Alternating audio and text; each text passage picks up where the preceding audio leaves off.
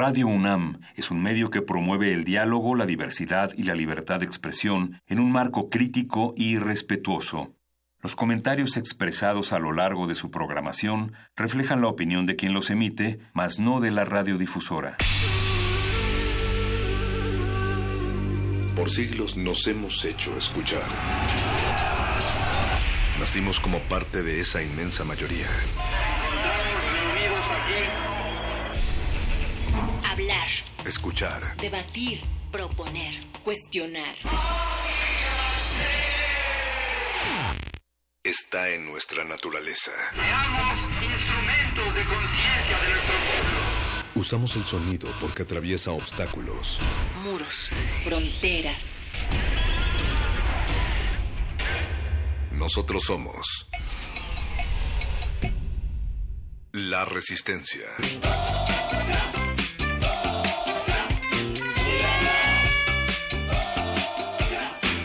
Modulada.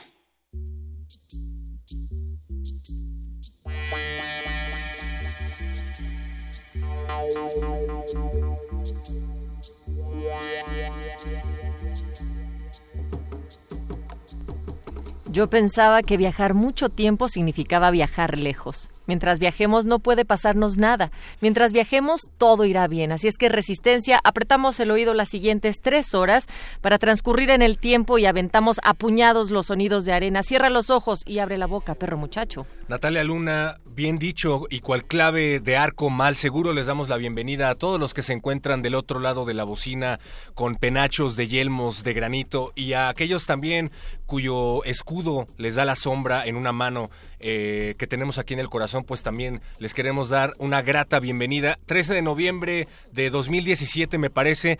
Felicitamos a todos los que cumplen años el día de hoy, a los que no también, pero sobre todo queremos recordarles que esto es resistencia modulada, mucho más variedad, mucha más música. Y del otro lado del cristal, quien tiene el cierre de la maleta de sonidos, lo está manipulando José de Jesús Silva en la operación, los oídos todoterreno del Betoques en la producción ejecutiva. Por ahí anda también Oscar Sánchez, el Voice. Está Iván, mm, Iván Toledo en las redes y todo un equipo con Alba Martínez. Tiene su reloj de arena que pone a disposición en estos momentos porque aquí hasta las 11 de la noche se va resistencia modulada, 96.1 frecuencia modulada y también estamos en www.resistenciamodulada.com. No hay pretexto para no ponerse en contacto con nosotros porque tenemos Facebook, es Resistencia Modulada, tenemos Twitter, que es arroba R modulada, y tenemos orejas que escuchan hacia ambos lados, 5523-5412, el teléfono en cabina, por si quieren mandarnos un saludo aquí en vivo, pero desde luego, sobre todo para los que gusten contemplarnos en la desierta plaza en la que nos paramos todos. Radio UNAM, te extrañábamos, Natalia Luna, qué, qué voz. Yo los extrañaba a ustedes.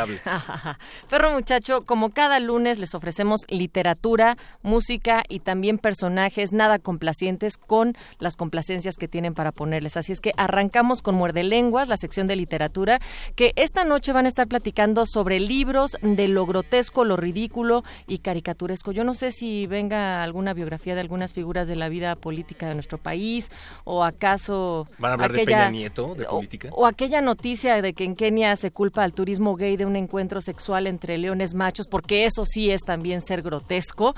En fin, a ver qué nos ofrecen. Va a estar interesante también el cultivo de Hercios, Apache o Raspi y Paco de Pablo van a comandar esta nave en unos momentos más y van a platicar con gente del Festival Mutec México. Tendrán como visitante a Damián, que es director del festival, y también a uno de los talentos que van a estar formando parte del cartel. Se trata de Mondragón. Edgar Mondragón ya se ha presentado varias veces aquí, no únicamente para platicar en cultivo de Hercios, sino que también ha presentado aquí su DJ set en la cabina de Radio UNAM no se lo pueden perder, la verdad es que es música de calidad internacional y no exagero al decirlo. Y algo de lo que también nos congratulamos acá en la Resistencia es que nuestras propuestas se escuchan aquí al aire. Y tú, querido perro muchacho, que siempre tienes una insistencia feroz en que se programe más jazz, en que invitemos siempre a curadores de este género, pues esta noche te han hecho caso. El playlist de esta noche va a viajar entre las sonoridades del jazz más destacado de este año a cargo de Luis Arce. Él es periodista musical porque nunca es suficiente jazz aquí en Radio Unami porque yo sé que ustedes lo están pidiendo. Así es que pues quédense en las siguientes tres horas. Vamos a tratar de desenmarañar ese cincel rudo que campeaba del gótico blasón y pues solo aquí a través de Radio UNAM. Vamos a escuchar para abrir esta noche sonora Equinox, Last of the Moshines, este dúo de Jamaica que es conformado por Gavin Blaine y Nicholas Dean, que se van a presentar durante el evento de clausura del MUTEC MX que se llevará a cabo el domingo 26 de noviembre en el Museo Rufino Tamayo y ya saben, es apto para todas las edades, la entrada es libre. Vayan poniéndolo ahí en su calendario y escuchen esto. Será pet friendly.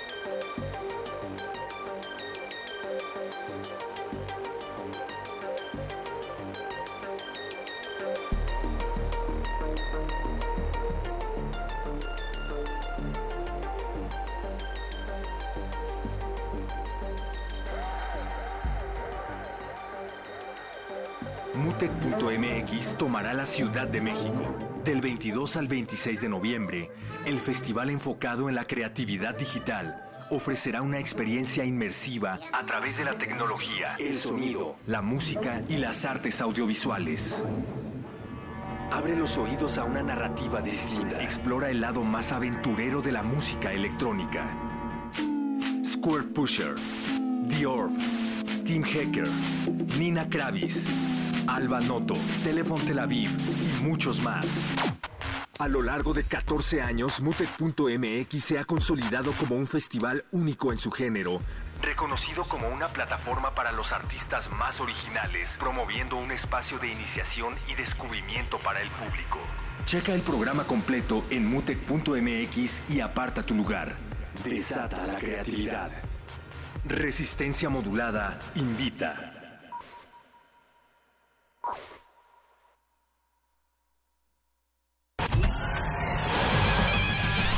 Lánguida la luna libra la lid lúbrica de libros.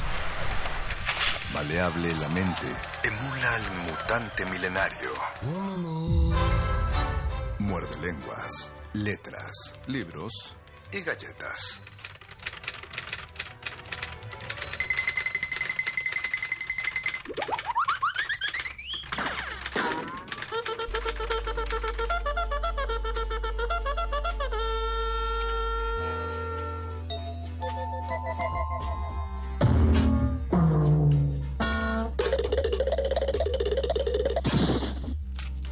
Lenguas. Muerde lenguas. Muerde lenguas.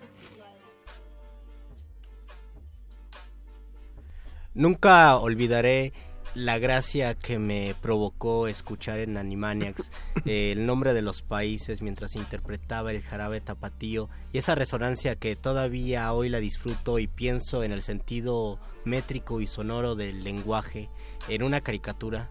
Tampoco olvidaré cuando en Los Simpson descubrí que Bart conocía la obra de Pablo Neruda después de que Lisa lo citara y porque Bart había vendido su alma a Milhouse. Pero, pero ese, realmente, eh, hasta donde yo sé, esa cita no existe. La el de- alma es el lenguaje, No, eh, el... sí. la risa es el lenguaje del, Del alma. No la he encontrado, pero apócrifo. Lisa lo dijo y si Bart conoce la obra de Neruda, yo digo que sí es verdad. Y lo que menos voy a olvidar fue cuando por un largo periodo en mi casa nos quedamos sin televisión y yo tenía que improvisar mis caricaturas o escuchar las historias que contaba mi madre o bien escuchar la radio como en este momento ustedes lo están haciendo. Vamos a agradecerle a todas las caricaturas de nuestra infancia el haber hecho responsablemente, el haberse hecho cargo responsablemente de nuestra educación musical, porque si vimos todos los Looney Tunes, incluso si vimos a sus hijitos, bueno, sus derivados, los Animaniacs, estábamos siendo educados en ópera,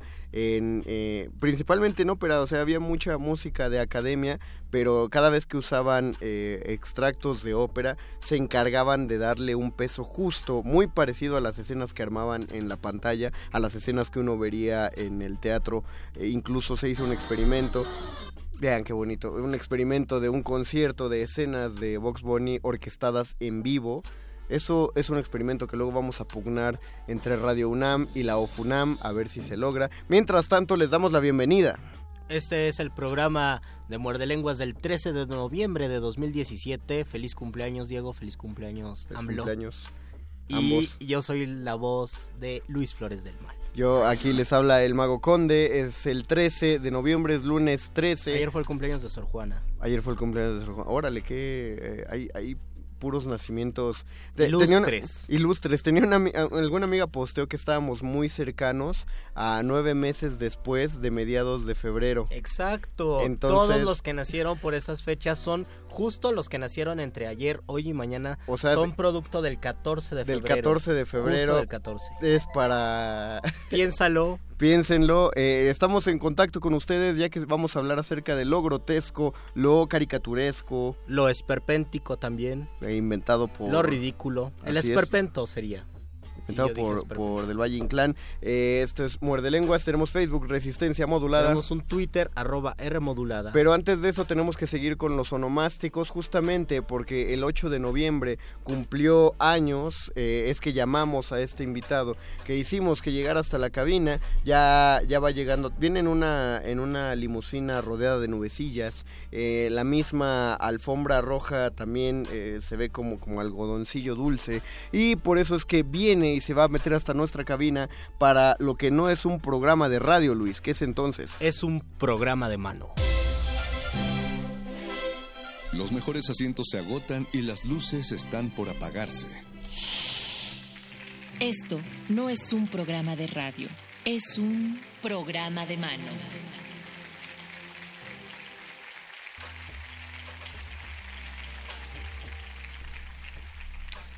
Y así como deseando ya entrar en, en momentos más, más tranquilos, más nocturnos, eh, más, más ensoñados, más de nubecillas, o no sé, que nos saque de este, de este cliché o de esta desinformación. Está Ricardo Zárraga con nosotros. Bienvenido Ricardo, qué bueno que estás aquí. Hola Mario Luis, hola a todo el auditorio, hola, hola UNAM, hola. Hola a todos. Ricardo, qué gusto tenerte aquí. Ya nos habías contado que habías estado entonces. Qué bueno que estás de vuelta. Sí, este, muy contento. He estado en esta cabina con, en otros momentos, cuando vivía Marcelino, pero yo aquí cantando a Chava Flores, a Cricri, a José Alfredo Jiménez, Ah, tocando hecho- música anónima del siglo XV, haciendo, haciendo y deshaciendo. También he estado aquí como actor, haciendo radionovelas, o sea que sí. Ya, Esa- ya sé que no es mi casa porque me preguntan que a qué vengo. No, todavía, pero las sí me siento... pero las instalaciones ya te las conoces. O sea, no te sí. en el laberinto que es Eh, sí. todos los pasillos de producción de Radio Ya UNAM. me lo sé. Oigan, ¿y qué recibimiento? Sí cumplí años el 8 de noviembre, pero Uh. nací por cesárea. Entonces yo creo que realmente mi día de nacimiento iba a ser hoy. Así Ah. que se puede decir que... Bueno, no. que sí eh, ocurrió lo del 14 de febrero. No, entremos en detalles escabrosos. Oh, el febrero loco, ya ves que luego ¿Sí? hace frío todavía. A lo mejor Ándale, sí. Fue más eso. Un fuiste un mecanismo de supervivencia, sí. de alguna manera. En los 70 creo que no era, no había tanto marketing del 14 de febrero. Mis papás los creo más capaces de, de haber tenido frío. Y hacía más frío, exactamente. Pero no hablemos del frío de- del, del 14 de febrero en los 70. Tú vienes a hablarnos de Ensueños. Así es. Eh, una, un montaje que se está presentando en la teatrería. Que ya iniciaron, de hecho, ¿no? Eh, desde el 25 de octubre eh, tienen temporada. Así es, ya llevamos tres semanas. La, el miércoles pasado celebré ahí mi cumpleaños, justamente, el, el oficial, Ajá. el del acta de nacimiento.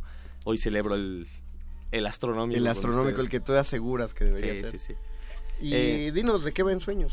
Pues mira, es una obra de teatro que yo soy actor y pero además escribo. Esta obra de teatro es, es mía. Entonces, es un texto basado en hechos reales.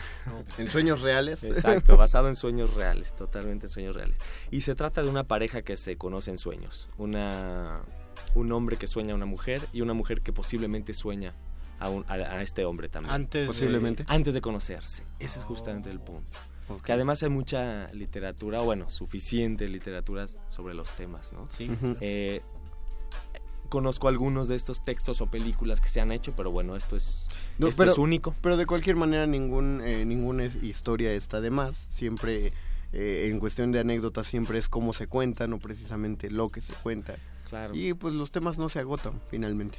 Creo exactamente. Y el teatro, pues lo que tiene es que te cuenta o te representa, o sea, te trae en el- al presente esa historia cada noche. En este caso, los miércoles, ¿no? Que es recrear ese momento donde Miquel y Marien se encuentran en la vida real después de haberse soñado. Tú- Ese es como el momento padre de la obra, cuando después de ver que se sueñan, se- Existen. se- existen. Resulta que sí existen y se encontraron un, un buen día. Tú haces a Miquel. Yo hago a Miquel. Entonces actúas, lo escribiste, pero conseguiste que el maestro Corona, eh, o, o, o qué fue primero, Eh, Carlos Corona te pidió que... No, yo gesté este proyecto, o sea Ok. que también soy un poco como el productor. Muy bien. Tocamos... eh, Esas ayer- son ganas de llevar una historia al escenario. necedades. Nayeli Montero y yo tocamos además la música en vivo, ella toca el bajo y yo toco ukelele, guitarra y saxofón en la obra. El- el- Y la per- música también es mía. Perdona que... que- ¿ta- ¿También la compusiste? Sí, Perdona que interrumpa y ya me sacarás de, de este error, pero me parece que el ukelele es el instrumento indicado para hablar de los sueños. O para ponerle soundtrack a los sueños, no sé. pues fue también una, bueno, una necedad, pero fue más de, de, Carlos Corona. Fíjate que yo Oh. sí toco muchos instrumentos, soy, soy fan, pero pues no era mi intención. Porque yo me imaginaría el arpa esta de... No, pero eso es, eso es cielo, es muy Ah, distinto. No, yo creo que el ukelele es tranquilo, es melódico, Sí, compasado. y ahí se toca un cachito, en un- justamente en un sueño que ocurre en la playa, sale el ukulele y se toca un pedacito de...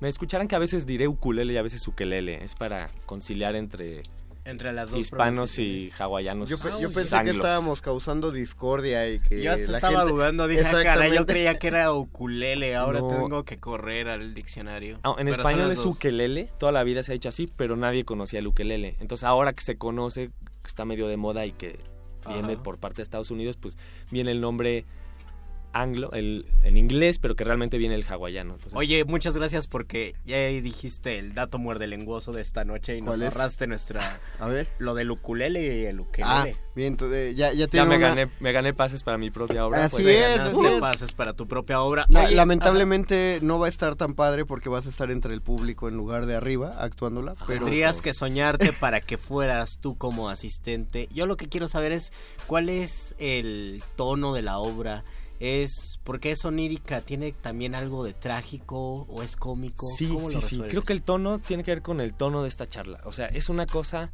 eh, es una comedia, diría yo, agridulce, ¿no? O sea, sí tiene un tono cómico, hay momentos de mucha risa, hay momentos de, de drama, por así decirlo, ¿no? Mal llamado drama, pero ustedes me entienden. Bueno, digamos... Porque drama es todo. Sí, ¿no? Es todo- el todos entendamos lo... Pero digamos lo que, de- que denso. dramático en el sentido de, de más serios o densos. Eh, sí tiene su, su toquecín trágico y, y bueno, tiene música y tiene momentos también muy emotivos. Entonces hay momentos que, que resuenan acá en el pecho, hay momentos de carcajada, hay momentos de oír música, momentos de... ¿Y hay momentos esperanzadores de amor? Uno, por ejemplo, si vas solo, dices, claro, te No puedo ponga- soñar. No pongas futuro". esa cara como creyendo que está mal decir que sí, ¿eh? Estaríamos No. felices si dices que sí. No, qué curioso, sí, ese es, ese es todo un tema. Yo diría que sí, o sea, la sensación del montaje, es que no lo quiero... eh, No, no spoilear, claro, claro. pero la sensación del montaje es que sí. Lo cierto es que si lo lees detenidamente la dramaturgia, o sea, lo que nos va a decir la obra es que no es tan fácil. O sea, que esto que pasaba en los sueños y que era perfecto, en la realidad, la, Claro, esa es la pregunta. ¿sucede? ¿Se puede?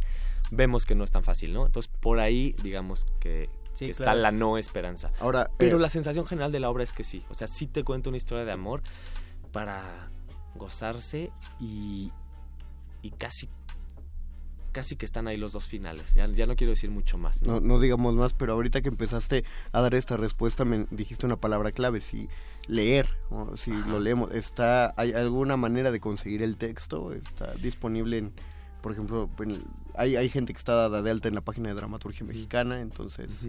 Fíjate que de momento no es un texto nuevecito. Ah, Se ok. estrenó en escena apenas en el Helénico en la Gruta de Ajá. mayo a agosto y esta es su segunda temporada. O sea, O sea, todo en este año surgió. todo en este año. Digo, le- la idea bien, el- Sí, los sueños de hace 10 años por lo menos y la escritura, ponerla en papel fue 2014 el momento de decir, esta es la obra. Y de 2014 para acá sufrió modificaciones, ¿no?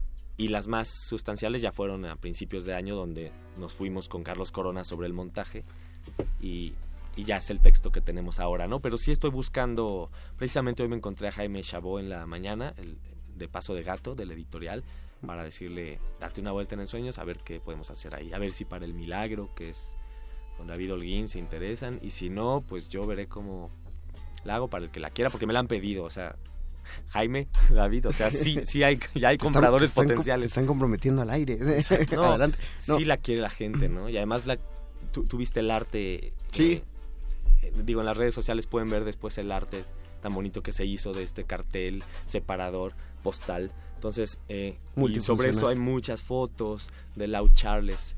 Hay este textos manuscritos míos, dibujos que, que me gustaría en una edición poner todo junto, ¿no? Entonces, Pues sí, acercarse, a- acercarse a- al milagro, a las ediciones del milagro sería O a la como- UNAM, o la- o a la UNAM. Sí, sí, sí. Si alguien nos está oyendo por ahí de... Querido, UNAM no creo. querido maestro Jorge Volpi, este, Uy, ahí, con el maestro. Volpi, claro. Si de churro nos oye, ya sé que sabemos que le encanta el muerde lenguas. Eh, una, una pregunta un tantito separada antes de empezar a dar coordenadas. Eh, tu me gustaría, nos gustaría que nos comentaras sucintamente tu opinión acerca de, de temáticas teatrales. La pregunta va en el sentido de... eh, algo que me encantó desde el comunicado de prensa es que aunque aunque tú mencionaste que existen historias que tratan acerca de los sueños en cine, en teatro, en libros, en el teatro actual está muy cargado de otras cosas y estoy hablando de que el teatro se hace mucho sobrecarga política, sobrecarga social y el grueso sobrecarga existencialista, no sé, Sí. o sea, la cosa la cosa es sufrirle Sí. mm, eh, y mal, o sea, el tremendismo está abarrotando el teatro. Probablemente estés en desacuerdo conmigo y creas que también es, es necesario. Lo que voy es que muchos, yo siento que muchos de estos autores y directores y productores de tremendismo están en contra de historias, de historias de más humanidad, como me parece que es en sueños. No sé cómo lo vivas tú. Pues mira, justamente como este proyecto en sueños, la compañía, digamos, que, que dirijo o soy el director o el productor general, se llama Alamar, que tiene que ver por ahí con la palabra amar. Es muy bonito. Y y Al- ala, amar, al y amar, al- ¿no? exactamente, todo lo que quieras. Y además, eh, nuestro como eslogan, digamos, es al amar, placer por el arte. Entonces, para mí siempre ha- hacer arte, teatro, a mí me ha tocado, bueno, estudiar desde muy chavito y me tocaron como que las dos escuelas, la ruda, la ruda y la técnica. No, la ruda y la, y la gozosa. Y yo soy un poco más de la gozosa. Ahorita doy clase en la ENAT y mis alumnos están como conociéndome porque acabo de entrar. Fue un movimiento ahí que Ajá. hubo de... Entonces, justamente Carlos, es- justamente entré Carlos Corona. a cubrir a Carlos Corona Claro. y vino el sismo y chamba y entonces entré yo. Entonces, eh, digamos que mis alumnos todavía están viendo, ah, mira, como que, ¿por qué nos habla tanto del placer? Pues sí, placer de estar en escena, placer de contar estas historias, el privilegio de contar una historia. Sobre todo en la ENAT, que una de las primeras experiencias que tienen los alumnos eh, no es nada placentera cuando les hacen el tótem Pues- entrada. es como enseñar desde el principio, el teatro no se goza, sufrir. el teatro es sufrimiento. Pero es un juego, o sea, No, al yo lo final, sé, yo lo sé. No, que, quiero spoilear el tótem para los que vayan a entrar a la ENAT, pero Asústense. tiene las dos cosas, justo. O sea, es- te da miedito, pero a la vez es algo muy gozoso. o te va a doler, pero te va a gustar. Me va a gustar. Parte del gozo es el miedo. Pero bueno, centrándonos más en, en tu pregunta, eh, sí creo que hay muy, como mucha variedad del teatro. Yo creo que como dramaturgo, te repito, yo tengo desde niño actuando, ¿no? Mu- muchas, algunas décadas ya, o sea. Mm. Y entonces lo mío es actuar, dirijo, escribo aquí, ¿no? Pero digamos que si yo quisiera entrar al, al- a la élite de los dramaturgos, a lo mejor no, no soy el más ad hoc, como, o sea, no, No, tengo ese perfil. Yo, yo escribo desde el teatro, creo en otras cosas. Soy muy admirador de Darío Fo. Tuve la oportunidad de conocerlo el año pasado. Oh. Unos meses antes de que muriera, tomé su último curso de teatro en Italia. Y sigo mucho como su, su goce, su conexión con el público, pa- con todo el público. Creo que tiene que existir todo el tipo de teatro Claro que sí. para, para investigación profunda, densa, que mi mamá no va a ver ni mi papá, pero yo sí hago teatro para que lo vean también mi mamá y mi papá, también mis alumnos de la ENAT y mis maestros y mis compañeros, ¿no? Eh, y, y sí creo que sí creo en contar historias, no es el único camino, ¿no? Está el teatro postdramático donde que va más allá de si se va a contar o no una historia, si va- habrá o no un conflicto, ¿no? Yo sí soy amante de, de los clásicos, Alamar, de hecho esto es- este es el primer texto contemporáneo que montamos con Alamar, hicimos a Lope de Vega y a Cervantes ya, hicimos La Noche de San Juan y Argelia, la historia del cautivo, ¿no? Que a lo mejor las escucharán más adelante o vendré a platicar con ustedes de ellas, Claro se, van a, sí, se van a reponer, genial. pero bueno, digamos que sí soy un... Sí, estudié además, bueno, de Darío Fo con otros maestros europeos de clown, entonces obviamente la comedia siempre me ha gustado. Estuve en El Rey León haciendo a Sasu, que es uno de los personajes cómicos de la obra. Es el clown de la obra. Claro. El. Y después Timón y Pumba, ¿no? Pero claro, es el como el clown blanco, Sí, sí, sí. poniéndolo en, en categorías. No, y no, y no aspire, yo digo, no, no, está bien no aspirar a esa élite, ya está muy bien. Sí, no, no me importa, ¿sabes? O sea, No. me encantaría de pronto que me publiquen, que, que me conozcan, pero... Pero una, una cosa por otra. Exacto, yo prefiero y profeso y a mis alumnos, si me están escuchando, se los digo también todos los días, quiero que sean honestos. Entonces, yo, este es el teatro que me gusta o que me sale o el que quiero contar y entonces, si no encaja de pronto en la moda, pues no me importa porque eso es lo que yo soy hoy. Pues qué pena. Exacto. Pero lo cierto es que sí es como un buen equilibrio en la cartelera. O sea, sí hay gente que me dice, qué padre una historia como esta. Sí. O sea, en la tele estamos viendo violencia, narcos, cosa política que es muy pertinente. Estamos en tiempos cada vez más rudos políticamente. Pero también hace falta un respiro, una esperanza, algo que te acaricie el alma, ¿no? También soy fan de Daniele Finzi Pasca, que es el teatro de la caricia. Entonces, a veces le robo a él este concepto de acariciar el alma, ¿no? Por ¿Y eso cómo, cómo nos tenemos que acariciar en sueños? ¿Dónde se presenta? ¿Cuándo? Mira, se pueden acariciar cuando ya apagan las luces y dan tercera llamada. Exacto. Mira, yo Pero sí, sí. te doy una caricia. Pero si no, nosotros los acariciamos desde el escenario con el alma. Eh, hay que, bueno, estamos los miércoles en la teatrería, este teatro estupendo, nuevo, que está en la calle de Tabasco 152. Tiene la sala A y la sala B. Nosotros estamos en la sala B, que es la chiquita, íntima. La gestiona Tiburón Teatro, Sonia Cobo y Pepe Carriedo, bueno, más gente, Mari Carmen Núñez, que son mis compañeros también de toda la vida de teatro.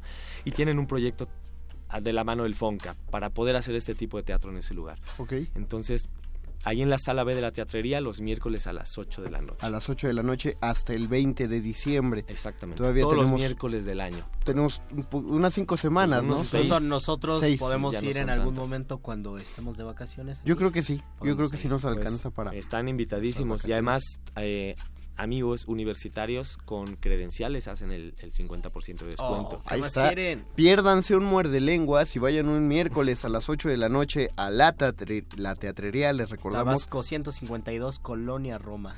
Y además, como ya saben, que siempre eh, viene gente muy dadivosa al, al programa de mano del Muerde Lenguas, eh, nos estaban comentando fuera del aire que existen dos regalitos para la audiencia. Ay, ay. Te veo dudar. Ah, no, pues que me están aquí haciendo manita de puerco, Están- pero sí, ¿quién te- claro, claro. te tuerce? ¿Qué pasa? ay. Sí, con mucho gusto. Eh, podemos regalar ¿Qué clase de cable fue ese? no dos, como diría nuestro expresidente, ambos dos. ¿no? Ambos dos. Podemos dar dos pases dobles, o sea, cuatro boletos. Dos pases dobles. Pero vamos a darlos así en pareja para que, hablando del 14 de febrero y de noviembre, para que vengan en pareja. Dos pases dobles para este miércoles. Solo- Para. El miércoles 15 de noviembre. No, no hay manera de confirmarlo o, eh, o de que se- ustedes nos engañen o no. Solo les pedimos que, haciendo caso a la petición que acaba de hacer Ricardo, que nos llamen si tienen pareja, muy triste con, con los que no, o, o estén en trámites burocráticos de, sobre todo si están muy burocráticos, pero que te- sean, pues puedan ir en plan pareja a la función de este miércoles 15, solo dos pases doble, por lo tanto solo recibimos dos llamadas. Y van cuatro el próximo miércoles 15 de noviembre a las 8 de la noche. Llegan un poquito antes en la teatrería Tabasco 152. Llegar Dinos- mucho antes, digo, siete y media máximo. Siete y media. Para Dinos el, el teléfono, Luisito. El teléfono al que se deben comunicar en este momento es el 55 23 54 12. 55 23 54 12. Exactamente, 55 23 54 12, dos pases dobles para ver En Sueños en la teatrería el próximo miércoles 15 de noviembre. Mientras tanto, te mandaron un montón de saludos en nuestra transmisión del Facebook Live en Facebook. Ay, chin, le Qué pegué padre. micrófono y bien feo. Eh, y qué bueno que el productor está contestando el teléfono y no me escuchó. Mandaron Pero muchos te saludos. mandó, eh, el mago MacArthur te mandó saludos porque recién le recomendaron Sí, eh, lo acabo de conocer. que en lo de Disturbios del Imposible, eh, que estuvo en el Carlos Lazo. Sí, todavía les quedan en el Carlos Todavía Lazo. les queda la función del primero de diciembre. Vayan. Este, Marisol Mendoza dice, ah, no, es que el comentario está Para más las arriba. súbele, súbele, no súbele, súbele, súbele. no Hay por ahí. Flavio López Alcocer también manda No saludos, subirle. Etcétera. Eh, Ve hacia arriba.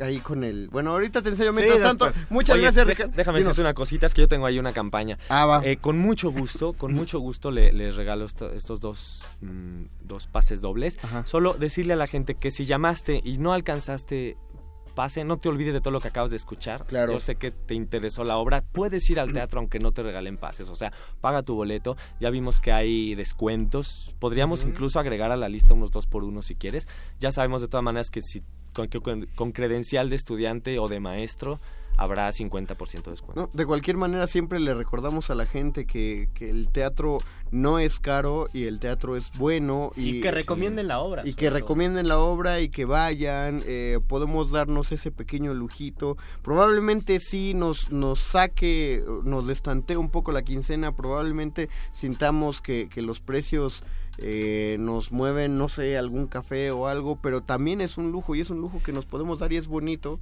y está bien. Regálate teatro y además es, es invertir. Te compras ropa, te transporte, te compras comida, también hay que alimentar al alma y creo que el arte es uno de los caminos y la fe, por supuesto. pero el Regálate arte, teatro. Sobre todo de una obra con la que uno va a salir con una sensación que yo ya me puedo imaginar que, que a uno le queda eh, después de enseños. Eh, pues nos hemos, mira, eh, justo lo que dijimos fue, fue muy bien, eh, fluyó, fluyó bastante bien. Eh, nosotros te agradecemos, Ricardo Zárraga, el haber estado aquí en Muerde Lenguas con nosotros Ricardo, esta noche. muchísimas gracias por haber estado y claro que nos veremos ahí. Gracias Mario Luis, ahí están los dos pases dobles, no me mordí la lengua, así que. Ahí está. cumplimos todo lo que se dijo aquí, Se cumplió. Se cumplió. se cumplió y se soñó. Vamos a una pausita musical para regresar y hablar acerca de lo grotesco, Luis. Esto es Muerde Lenguas, literatura, galletas y esperpento. Y estaba haciendo esperpéntico. Muerde lenguas. Muerde lenguas. Muerde lenguas. Despiertas, no has podido dormir muy bien, te levantas, Caminas y pisas uno de los charcos de orine que el nuevo perro ha dejado por toda la casa. Maldiciendo entras al baño brincando en una sola pierna, enciendes la luz y restriegas el pie sobre la cubierta que tu esposa le puso al excusado. Vas hasta la bañadera blanca, abres los dos grifos del agua y controlas la temperatura. Levantas la cosa esa que no sabe cómo se llama y que hace que el agua salga por la regadera. Te bañas, no cantas. Sales de la tina, te secas con una toalla que dice Disneylandia. Te subes a una balanza que da pesos, siempre diferentes pero aproximados. Cuando te estás afeitando suena el despertador, eh. Tu mujer abre los ojos, mira la hora, lo apaga, se levanta de su lado de la cama. Cada uno tiene su lado de la cama. Cada uno tiene su lado en todo. Tú la sientes saliendo del cuarto rumbo a la cocina. El vecino de arriba prendió el tocadisco. Terminas de afeitarte y te limpias las cortaditas con papel higiénico que se te queda pegado a la piel. Te pones el desodorante, 24 horas de protección constante. Un poco de colonia para después de afeitarse. Te arde la cara, sales del baño. Pisas otra vez el orine del perro. Le mientas la madre en voz alta. Tu esposa desde la cocina te pregunta qué te pasa. Tú le explicas gritando por qué no quieres otro perro en la casa. Mientras te secas el pie con la toalla mojada que dice Disneylandia, ella se aparece y silenciosamente seca con un trapo el charco de orine. Vas al closet y sacas la ropa que te vas a poner. Miras el reloj, hueles el café, te vistes. No encuentras la correa. Te haces la corbata dos veces porque la primera vez la parte de atrás te quedó más larga que la parte de adelante. Vas a la cocina. Tu esposa ya preparó tu desayuno. Le hablas otra vez del perro. Ella sin contentarte te recuerda que hay que pagar la cuenta de la luz y la matrícula de la escuela de los chiquillos. Cuelgas tu jacket del borde de la silla y te sientas en la mesa de la cocina. Tu esposa enciende el radio. Están transmitiendo las noticias. Mientras escuchas, mojas el pan en el café como te enseñó tu papá cuando eras niño.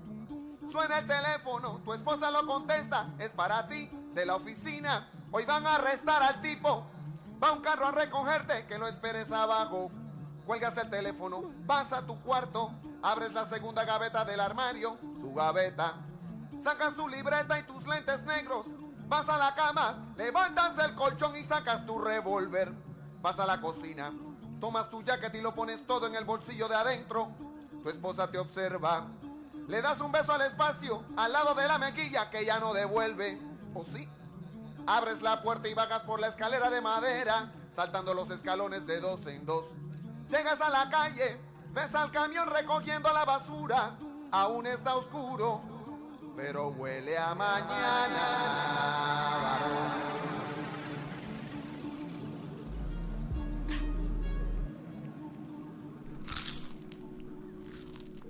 Muerde. ¡Ya no puedo más! ¡Ah! Solo quiero llegar a casa al cumpleaños de mis hijos, pero esta sociedad sopla hojas con falsos anuncios que paran el tránsito con empleados que se gastan mis impuestos siempre en descanso, con gente de la clase alta y que vende autopartes robadas. No me deja y saben quiénes son culpables. ¡Todos lo somos! Decimos que odiamos a los abogados, pero nos morimos por demandar a alguien. Queremos que los líderes tomen decisiones difíciles, pero los sacamos al hacerlo. Todos queremos líneas para platicar de sexo con mujeres mayores con vello en el labio superior, pero al llegar la cuenta nos ponemos como locos. Yo les pregunto, ¿qué pasó con la lógica en este mundo? Está bajo arresto. Ah, ¿por qué? ¿Tengo derecho a expresar mis ideas? Está arrestado por gritar en público sin el cuello almidonado. ¿Qué clase de ley estúpida es? ¡Ah! ¡Ah! ¡Ah! ¿Estacionarse? Y conducir, y comprar, y comer, y trabajar. En algún lado, de algún modo, los masticaron y los escupieron. Y ya no quieren vivir más. ¿No se dan cuenta de cómo es este mundo con tantas revolturas? Cada día es una prueba agonizante, como balancear un bote de agua hirviente en la cabeza mientras la gente te golpea las piernas y el trasero. Ah, nunca olvidas tu baile de graduación. ¿Creen que estoy loco? Pues la única enfermedad que tengo es la vida moderna, un eterno sufrimiento de ineficiencia y miseria que es un largo desfile de decepción, desaire, engaños, explosiones, frivolidad, traición, bobería, badulaques y cazadores. Todos haciendo cada día tan divertido como encerrar un auto ardiente con la lengua. En donde aún si uno tiene la suerte de la posibilidad de un poco de placer, como digamos que una operadora telefónica ninfomaníaca con el control muscular de una limpiadora de petates acepta desnudarse contigo, terminará antes de empezar porque algún taxista maloliente golpea su taxímetro en tu portezuela y el taxi es de un golpeador de de un culto de santería en Huacalpa, quien comienza a enseñarte huesos de gallina y te da un moretón en el rostro tan grande que solo necesita el autógrafo de Michael Jordan para completarlo. Y aún con todo esto, con todo esto, aún me levanto de mi patética cama cada mañana y meto mi rostro en la máquina segadora un día más, sabiendo que cuando sea hora de usar la llave de la carta cósmica en las puertas del cielo, no estaré en el ataúd de todos modos, porque algún ladrón desalmado vendió mi corazón, páncreas y otros órganos bien sanos al mismo culto de santería. Por eso alguien en verdad se preguntará por qué alguien aguanta la cordura por los átomos en la punta de las uñas, mientras que la vida juega sucio con sus dígitos. Y en verdad se preguntan por qué parezco loco, loco, loco, loco. Muerde, muerde, muerde. Muerde lenguas, muerde lenguas. Dogman, papá. Y esta fue la intervención más palabrada, no sé cómo decirlo, más, Era, era una genialidad. más Luis. vocalizada, porque antes de escuchar esto escuchamos a Rubén Blades, algo que no es una canción, sino es algo que intenta ser spoken word, una narrativa pues No, no creo que sabrosona. intente. Yo creo que lo que era es. antes de que se mencionara el término spoken word. Exactamente. Entonces, pues fue una fue una transición, un puente musical, no tan musical, pero sí muy apalabrado. Lo segundo fue una intervención de Dogman que era, sigue siendo una de las mejores caricaturas eh, acerca de crítica social, no política, bueno, crítica social y una cosa que tiene pocas, crítica filosófica. Y curiosamente Dogman sí lo, pas- sí lo llegaron a pasar en Canal 5 eh, y en horario... a la- como a las 7 pasaba en Yo no lo era un recuerdo. horario estelar. Lo que pasa es que no era atractivo en Ah. cuestiones de caricatura porque no había como no había golpes no había corretizas no había chistes eh, demasiado inmediatos entonces probablemente lo veías cinco minutos y le cambiabas muy eh, a canal 7 que había otra cosa pero lo que sí es que hay, hay, eh, Dogman es parte de una serie de caricaturas que están poco valoradas porque después ya llegaron caricaturas como bueno, el problema con ellas es que llegaron poquito antes. En México empezaron a llegar poquito antes que Ren y Stimpy. Y todavía cuando se mantenían Ren y Stimpy, eh, todavía tenían muchísima fuerza, entonces pasaron muy de noche. Y esas eran dos caricaturas particulares. Una, bueno, tres. Una. Dogman, que era genial, ya lo escucharon. Y ya hemos mencionado aquel capítulo donde el hijo, el hijo tonto de Dogman viaja a otro planeta y se convierte en una especie de mesías de ese planeta y, la creencia en él y en el dios que él crea ocasiona el fin del mundo de ese planeta una maravilla. La otra era el crítico, sí tenía sus cosillas, no triunfó en México, eh, tuvo cierto auge. Ese sí lo recuerdo. Porque había, eh, era hecho por Matt Groening, bueno, por los productores de Los Simpson, entonces sí, alguien mencionaba más el crítico. Pero la tercera es una que lamentablemente solo se veía por cable, pero se ¿Cuál veía era? en México, Doctor Katz. Esa no la recuerdo. Era de un psicólogo, la animación era como con flash, era de las animaciones del tipo del mamut chiquitito, Ajá. así que es como con paint que se mueve, eh, y, era, y era un psicólogo, solo, solo lo podías ver en doblaje eh, castellano, porque a ese grado no había llegado a México como para que hicieran el doblaje aquí, y pues era un psicólogo hablando acerca de sus pacientes, y tú escuchabas sus consultas eh, de psicoanálisis, y también había una especie de humor muy extraño, uno sentía una cosa muy rara porque no eran caricaturas que se partían, que se golpeaban en la cabeza con mazos, no eran caricaturas que... que Y cuando pasa eso, tal vez te das cuenta que la, careta- que la caricatura ya chafeó o están utilizando la vieja confiable para atraer eh, público. Yo pienso. No sé, hace poquito vi un episodio de Bob Esponja, de los que están en Netflix, eh, o sea, nuevas temporadas. Fue algo triste porque... También le pasó el efecto Simpson Sí, a Bob Esponja. Es que yo sí esperaba ver un, un buen, porque uno ve los memes y uno recuerda excelentes capítulos de Bob Esponja y este Yo nunca no, vi Bob Esponja, pero lo conozco muy bien por no los era, memes. era bueno, era muy bueno, o sea, en, en, en la secundaria recuerdo que incluso salió un artículo en alguna revista que Bob Esponja era la oda a la simplicidad. Al simplismo, a reírte de cualquier babosada. Pero lo veías y era muy cautivador. O sea, Bob Esponja te caía mal si no veías la caricatura. Sí, veías un episodio y te encantaba. Y ahorita, eh, no vean los de Netflix, no, no están chidos. También le pasó a los Simpsons, se volvieron Horror. terriblemente violentos. Pero ¿qué pasa, por ejemplo, y no sé si esté bien hablar de caricaturas porque podemos hablar de el valor narrativo literario de las caricaturas? ¿Qué pasa, por ejemplo, en las caricaturas noventeras de los Looney Tunes o los Tiny Toons o Animaniacs, donde sí había violencia explícita, pero también había historias complicadas? Eh, o las mismas historias que se reproducían de de una manera sugerente. Todos los sketches de Animaniacs a mí me encantan. El juego de palabras, por ejemplo, de la tía con el sobrino de... Uf, cuando estaban viendo a The Who tocar. Ah, exactamente. En español, yo nunca lo vi en... Creo que apenas lo busqué en inglés en, en YouTube, pero lo veía en español y se me hacía encantador. Yo decía, ¿qué está pasando con la música? Creo que tenemos que dar el contexto. El contexto es que eh, eh, estas ardillas eran Slappy y, y Skippy. Slappy y Skippy creo que sí. Scrappy. No, Scrappy. Scrappy. Scrappy y, es, y Slappy. Scrappy era la tía que de hecho porque en inglés es scrap, scrap es como basurilla, como mala onda pues. La tía Scrappy era una ardilla malhum- malhumorada. Era la ardilla solterona. Solterona. Era el estereotipo. Claro, eh, eh, estereotipo de solterona, enojada amargada, pero muy inteligente, que vivía, recibía las visitas de su sobrino. Y lo que ocurría con la tía es que eh, tiene Ella su tenía un árbol. contacto con el campo cultural No, artístico muy fuerte. Es que tenía, no, tenía su, le, le tocó que su árbol estaba en medio de un- una especie de Woodstock. Para ese momento la cosa es que los niños de esa época no sabíamos lo que era Woodstock. La mayoría, en Estados Unidos todavía se hizo Woodstock hasta el 98 y todavía se eso? hace. Un festival de música masivo. Eh, hombre, eh, es donde Homero J. Ajá, Simpson el- cuando era niño corría desnudo en el, en el lodo. Pues. Es el avándaro. Es el avándaro, de esta- el primer avándaro, el original. y este, la cosa es que le toca esa canción.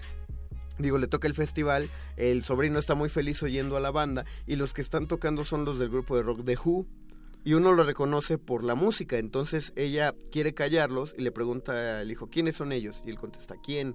La banda que está tocando. ¿Quién? Los que están allá enfrente. ¿Quién? La banda que está tocando. ¿Quién es la banda que está tocando? ¿Qui- Exactamente, decía. ¿Pero quién? La banda que está tocando. Sí, ¿cómo se llaman? ¿Quién? La banda que está tocando. Era, era tan fascinante la cantidad de, variedad, de variabilidad que se le daba a esa pregunta. El sketch dura cinco minutos. Sí. Bajo la misma pregunta. Porque después llegan los amigos, le vuelve a preguntar y aparece exactamente igual. Y, de- y dice, a ver, hay una banda allá enfrente. Ajá, esa banda está tocando. Ajá, esa banda tiene un nombre. Sí, ¿cuál es el nombre? ¿Quién? De ellos. ¿Quién? El grupo que está tocando. ¿Quién? Y seguían yendo. Yo recuerdo que yo le entendí ese sketch porque lo estábamos viendo a la mitad, mi mamá eh, ve que estamos viendo la televisión, escucha la canción y me dice, ah, es que está tojan- están tocando The Who, que significa quién en inglés. Y ya de ahí me dio mucha risa, pero nosotros no sabíamos, en ese momento al menos yo no sabía que sí existía la banda de. The Who. Yo supe que existían ya hasta muchos años después, Sí, cuando aparecieron en Los Simpson.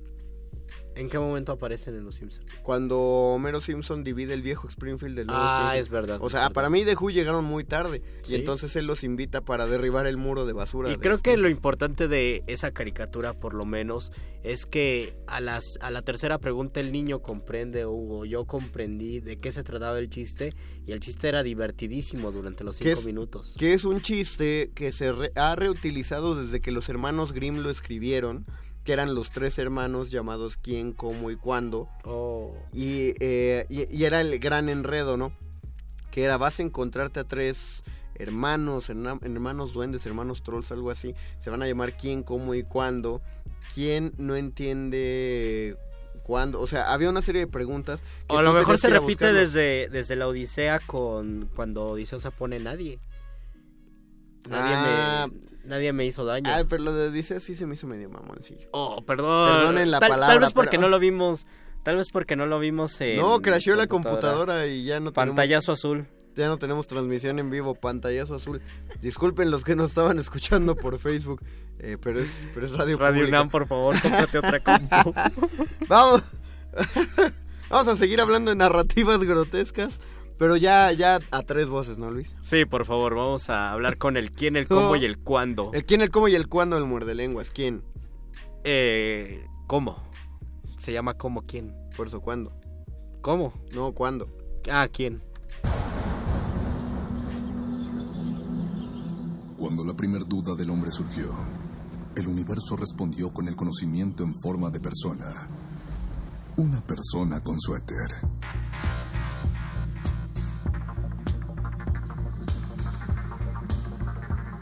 Es la hora de la iluminación con el doctor Arqueles.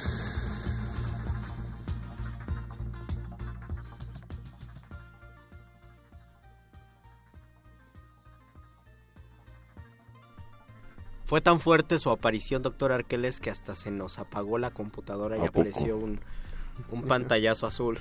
¿A poco sí, mi querido Luis? Así fue, querido Doc. Doc, eh, su caricatura... La caricatura más grotesca que recuerda de su infancia. Eh, probablemente sea Ren y Stimpy, mi querido Mario. Sí, eh, recuerdo que era tan grotesca que a muchos de nosotros no nos dejaban verla. Cierto. Pero bueno, también es que nosotros empezábamos a ver, empezamos con el auge del anime y todos tenemos un amigo que no lo dejaban ver Ranma en medio. Cierto. Porque era, Podía... impen- era impensable. Sí, que- claro. La moral era algo muy presente en aquellas épocas. Saludos a todos en Guanajuato. Eh, Doc, ¿nos va a hablar acerca acaso del origen de la palabra grotesco? O De la palabra caricatura. Ah, bueno, perfecto, mejor el, aún. el origen de la palabra caricatura proviene del latín caricare.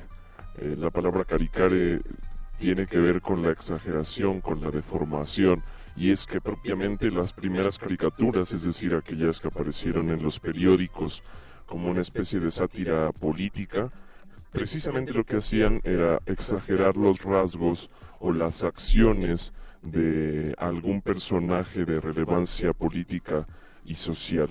Es más o menos lo que hoy en día conocemos nosotros como el cartón político. Sin embargo, precisamente ocurre que la caricatura va adquiriendo nuevos matices, va evolucionando y sobre todo con el origen de la imagen movimiento, saludos a los queridos de retinas, eh, retinas. la caricatura adquiere un valor y una trascendencia fundamental para las nuevas generaciones y su formación. Y todavía cuando decimos eres la caricatura de ti mismo, Es porque- estamos, estamos pensando eso, ¿no? Claro, en la exageración de ciertos rasgos y de ciertos elementos que componen a una persona. Entonces, de esta manera precisamente podemos ver que la caricatura sea en su versión más tradicional o en la versión actual que nosotros conocemos y con la que estamos tan Lo, familiarizados. lo extraño es por qué la caricatura que hubiera proyectado en un principio tintes de reflexión por medio de la sátira eh, en cuestiones sociales, políticas, se convirtió en algo que se parece más a las golosinas, las, agolos- las A ver, golosinas audiovisuales. Se me hizo medio rara tu pregunta. Es pues. decir, el prim- lo que antes se pensaba como caricatura era la ridiculización de, de las formas humanas, de las características para hablar mal eh, o criticar a una persona de estatus. Y después la caricatura ya tiene también otro contexto. Existen las caricaturas políticas, pero existen los dibujos animados. Ah, no, no, no, pero eso, eso es por, por simple deformación generacional, Luis, es como los videojuegos. ¿Por qué las caricaturas se volvieron así? Porque los que crecimos viendo caricaturas nos volvimos los que, los que escribíamos, los que dibujábamos, los que hacemos las caricaturas.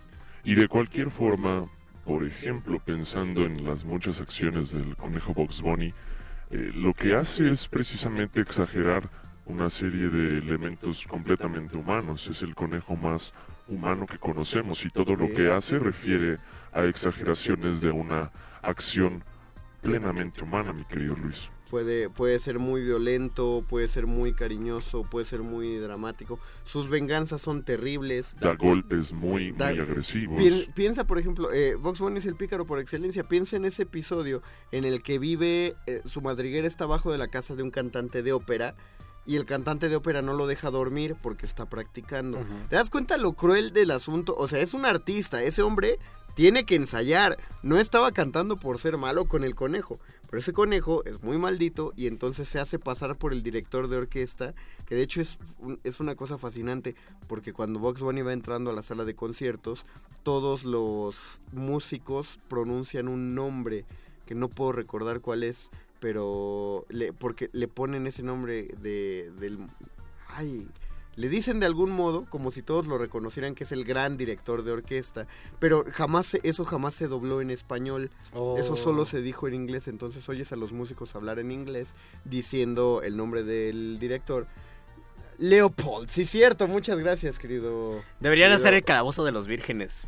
Allá, vamos a pugnarlo, perro muchacho. Cierto, va entrando y todos dicen Leopold, Leopold, Leopold. Y entonces él se pone a dirigir un área para este cantante de ópera y acaba ahogándolo, haciendo que, que destruya toda la casa de la ópera solo con su voz. Es una venganza muy terrible para alguien que no le hizo nada. Es una mente muy macabra ese. Pero no deja de caer. Es muy macabro, es, terri- es terrible, pero no deja de caer bien. Y de ser gracioso. Y hay otra, tal vez es la venganza que desearía cualquier ser humano, la venganza inteligente.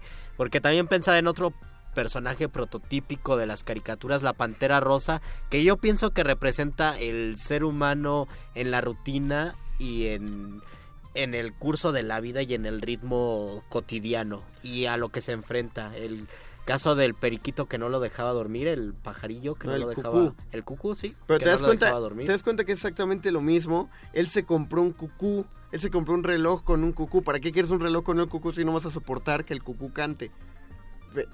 Lo que pasa, ya, ya para ir cerrando, lo que pasa con las caricaturas, Luis, es que siempre fueron reflexivas. Solo que en su momento no sabíamos qué reflexiones se hacían. Finalmente el humor sirve para eso. Sí, para y, y- generar y el humor y la farsa lo disfraza con metáforas, así funciona la farsa y lo grotesco. Tú piensa en todas estas, ¿por qué Box Bunny cae tan bien a pesar de ser tan cruel? Porque todos queremos ser así de crueles. Y él lo cumple sin ningún problema, es como cuando Chaplin patea Es al niño. ingeniosamente cruel. Eh, ¿Por qué todos des- nos desesperamos viendo al coyote y al correcaminos? Porque el correcaminos es la felicidad y el coyote somos nosotros. Él no puede alcanzar lo único que quiere en la vida y entonces por eso nos recuerda a nuestra propia pelea. ¿Por qué, ¿Por qué la pantera rosa a algunos nos desespera tanto? Porque se mete... Porque no sabe solucionar sus problemas, como ninguno de nosotros sabe solucionar sus ¿Y problemas. por qué ahora Rick, Rick Sánchez es también Exacto. una figura fundamental e importantísima para nosotros? Porque muchos se sienten igual de nihilistas y, y Exactamente. sarcásticos. e Oh, esta sí es la revelación de la noche, doctor Arqueles. Eh, sí, porque vivimos en la generación de no me importa, yo veo para mí y no para los demás. algo- Y algo aparte, así. y aparte, eso me hace muy inteligente. Y además somos parte Rick y parte Morty cuando Morty es el miedoso, la persona insegura, incapaz. Los somos los Ocurre que ajá. Mi querido Luis, En algunos momentos tenemos un terrible miedo de vivir y en otro momento decimos nos vale, sabemos qué hacemos y no importa el mundo. Ahondaremos en este tema hasta el miércoles. Ahorita es todo el tiempo del que disponemos. Agradecemos a José Jesús Silva en la operación técnica. Gracias a Betoques y a Lalo Luis en la producción. Gracias a Alba Martínez en la continuidad. Nosotros nos despedimos. Nos escucharemos el próximo miércoles. Eh, pónganle a las 8 de la noche a Resistencia Modulada para oír Muerde Lenguas. Gracias a todos. Se despiden de estos micrófonos. Luis Flores del Mal. El Mago Conde. Y el doctor Arqueles, quédense en cultivo de ejercicios. Muerde lenguas. Muerde lenguas. Los locutores del muerde lenguas se quieren deslocutor y muerde lenguarizar. El que los deslocutor y muerde lenguarice, buen deslocutor y muerde lenguarizador será.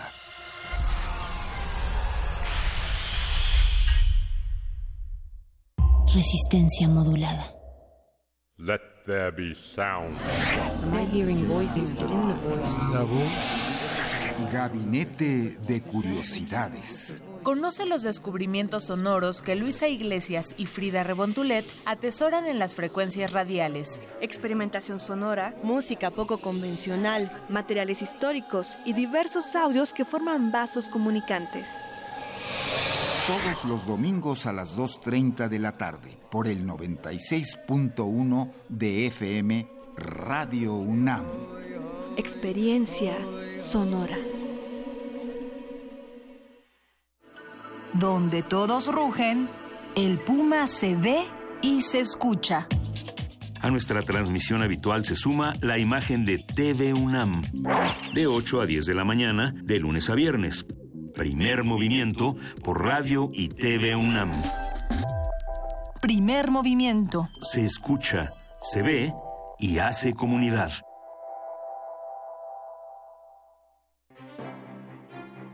Exposición Carlos Ginsburg reúne sus más representativas e icónicas obras basadas en fotografías, donde cuestiona la figura del artista global, la estética del turismo o la experiencia del lugar como un espacio para la experimentación conceptual. La creación de Carlos Ginsburg suele involucrar el performance y comienza en el dominio privado, la casa, el espacio íntimo, para apropiarse luego del espacio público. La muestra Carlos Ginsburg se puede visitar en el Museo de Arte Carrillo Gil.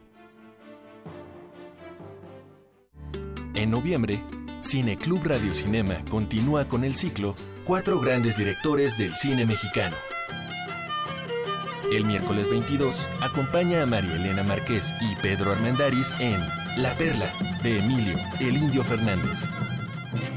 Y el 29 sube al camión de David Silva y Fernando Soto Mantequilla en Esquina Bajan de Alejandro Galindo. Cineclub Radio Cinema te espera los últimos miércoles del mes a las 6 de la tarde. La entrada es libre. Radio UNAM, Experiencia Sonora. Resistencia modulada.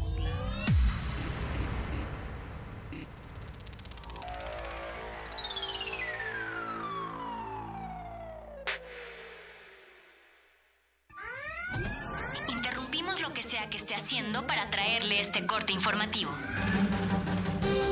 La, la nota nostra. El último lugar para informarte.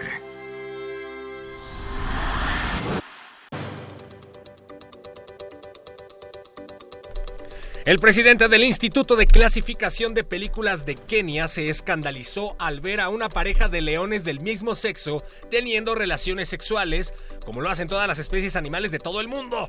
El pensador dijo que a partir de ahora Kenia será aún más estricto a la hora de clasificar sus películas como El Rey León y especuló que este comportamiento podría deberse a la picadura de la cobra gay, una especie endémica de la sabana africana. Próximamente esperen un documental dirigido por el mismo. En otras noticias, al parecer hubo fútbol y todo indica que unos equipos ganaron, otros perdieron y otros tantos empataron. Margarita Zavala, la candidata panista que niega ser panista, felicitó a través de Twitter a Andrés Manuel López Obrador por su cumpleaños. Margarita pidió olvidar diferencias y limar asperezas y además envió a casa del peje un regalo sorpresa, el cual López Obrador tendrá que recibir con una firma por la entrega. Mientras tanto, Margarita seguirá recaudando firmas para ser candidata independiente. Diputados y senadores afirman que el bono de más de 13 mil millones de pesos que recibieron apareció en su zapatito. Luego de ser criticados por aprobar un megabono de fin de año para diputados y senadores, diputados y senadores salieron a defender a diputados y senadores, argumentando que este bono no fue aprobado por diputados y senadores, sino que fue un regalazo de los Reyes Magos por portarse bien este año. ¡Felicidades! Los voraces funcionarios se aprobaron mucha lana porque se les dio la gana, aunque son innecesarios. A pesar de sus salarios, que son una grave ofensa, pretenden más recompensa y porque suben de tono, eso no se llama bono, se le llama desvergüenza.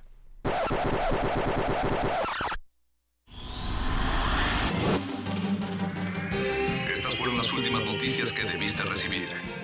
Puedes continuar con tus actividades cotidianas. La nota, nota nostra. La nota nostra. Resistencia modulada.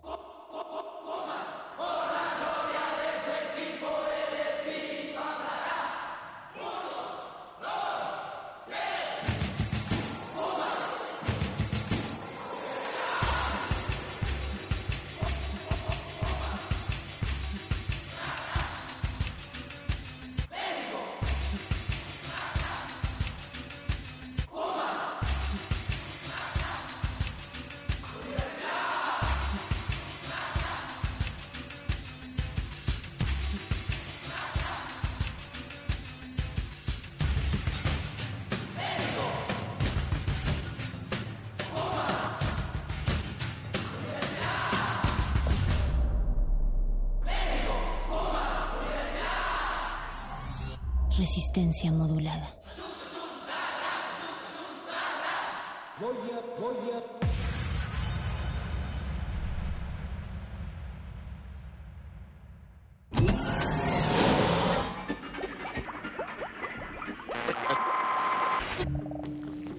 Entre los brotes culturales silvestres y la hidroponía acusmática se encuentran las conversaciones cantadas. Estudiamos el milagro de la música libre en el aire. Cultivo de ejercios. Frescura en la flora musical.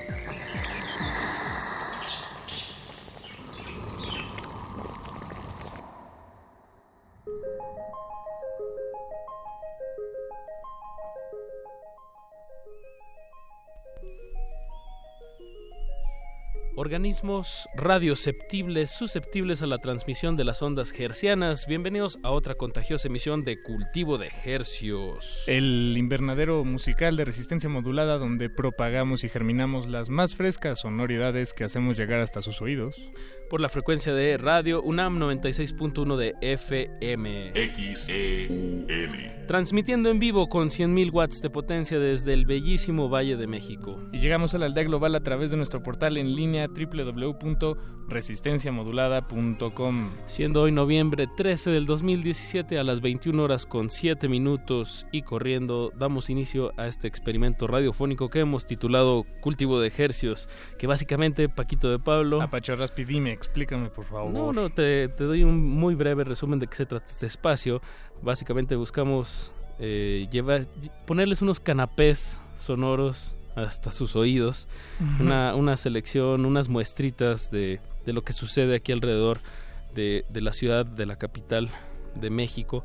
Y pues esa es básicamente la labor, es expandir es. el espectro musical que, que, ya está sucediendo. Así es, porque transmitimos desde la Ciudad de México, aquí en Radio UNAM, y como bien dices Apache, este es un espacio dedicado a celebrar el milagro de la música libre en el aire. Eso y charlamos con la gente que, que, de alguna manera está involucrada con este milagro que no se extiende solamente a las ondas del FM, es, va mucho más allá de eso, son eh, conciertos, son presentaciones, son estrenos, son festivales Exacto. y ese es el caso de esta noche aquí en Cultivo de Ejercios. Que normalmente, y digo hoy no es la excepción, tenemos a los a la gente que, pues los músicos que, que, son los que nuestra carnita fuerte, ¿no, Paco? Uh -huh, Pero uh -huh. también no nos limitamos a eso, también pues tenemos a organizadores, a directores, a promotores y escritores a veces también. Uh -huh. Sí, sí, sí, sí. No, no todos los escritores van en muerde lenguas, déjeme decirle. Saludos a Mario Conde y a Luis Flores del Mal que se acaban, que acaban de abandonar esta cabina muy bien por los merdelenguas, pero a lo que nos truje Chencha Paquito, ¿qué va Así a es. suceder esta noche de noviembre 13? Pues esta noche la tenemos dedicada a el Festival Mutec, que está por fin a nada de suceder. Eh, por nada me refiero a suceder la próxima semana y estaremos charlando en unos momentos más con Damián, el director de, del festival, y también con Edgar eh, Mondragón. Damián Romero y Edgar Mondragón, eh, artista y director, pero que empezamos con música sí, y pongamos hablamos algo con antes. ellos. Sí, sí, sí. Pues yo creo que podemos empezar con un plato muy, muy fuerte. Eh, si les late, vamos a poner a The Orb, uno de los artistas que yo creo que más emocionan o, eh, en esta edición de, del MUTEC. Escuchemos este tema que se llama OOBE y volvemos en cultivo, a Cultivo de Ejercicios. Cultivo de Ejercicios.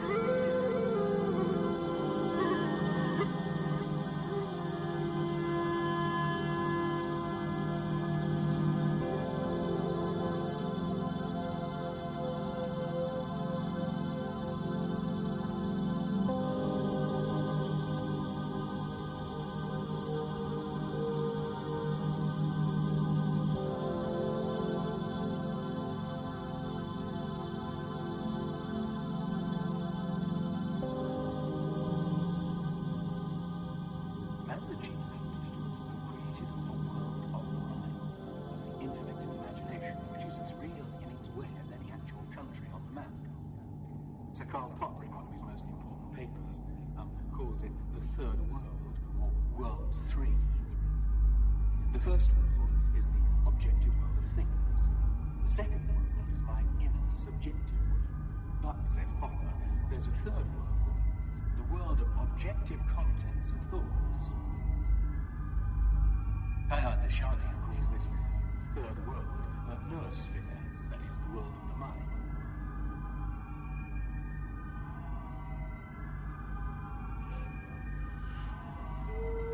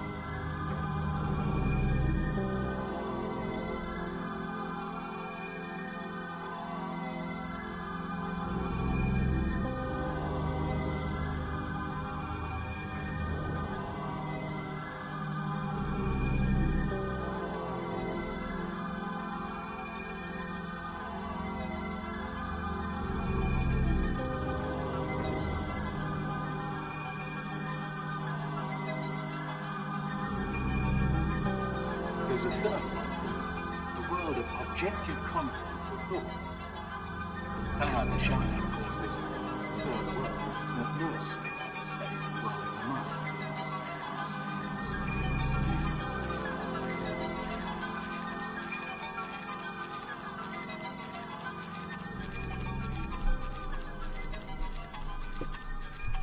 Cultivo de ejercicios.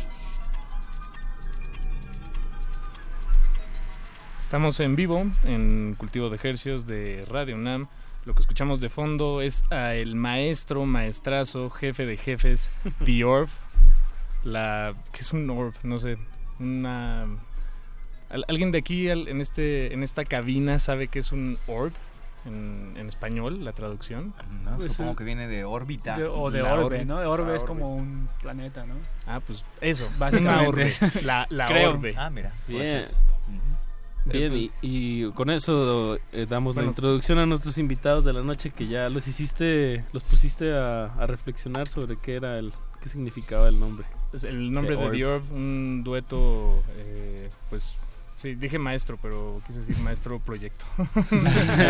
Eh, le damos la bienvenida a Damián Romero, a Edgar Mondragón y a Alain Cardoso, Alain Cardoso, perdón, eh, que vienen a platicarnos del Festival Mutec MX que se celebra la próxima semana y nos da mucha emoción. Muchachos, bienvenidos sean todos y cada uno de ustedes. Muchas gracias, por la invitación y el espacio.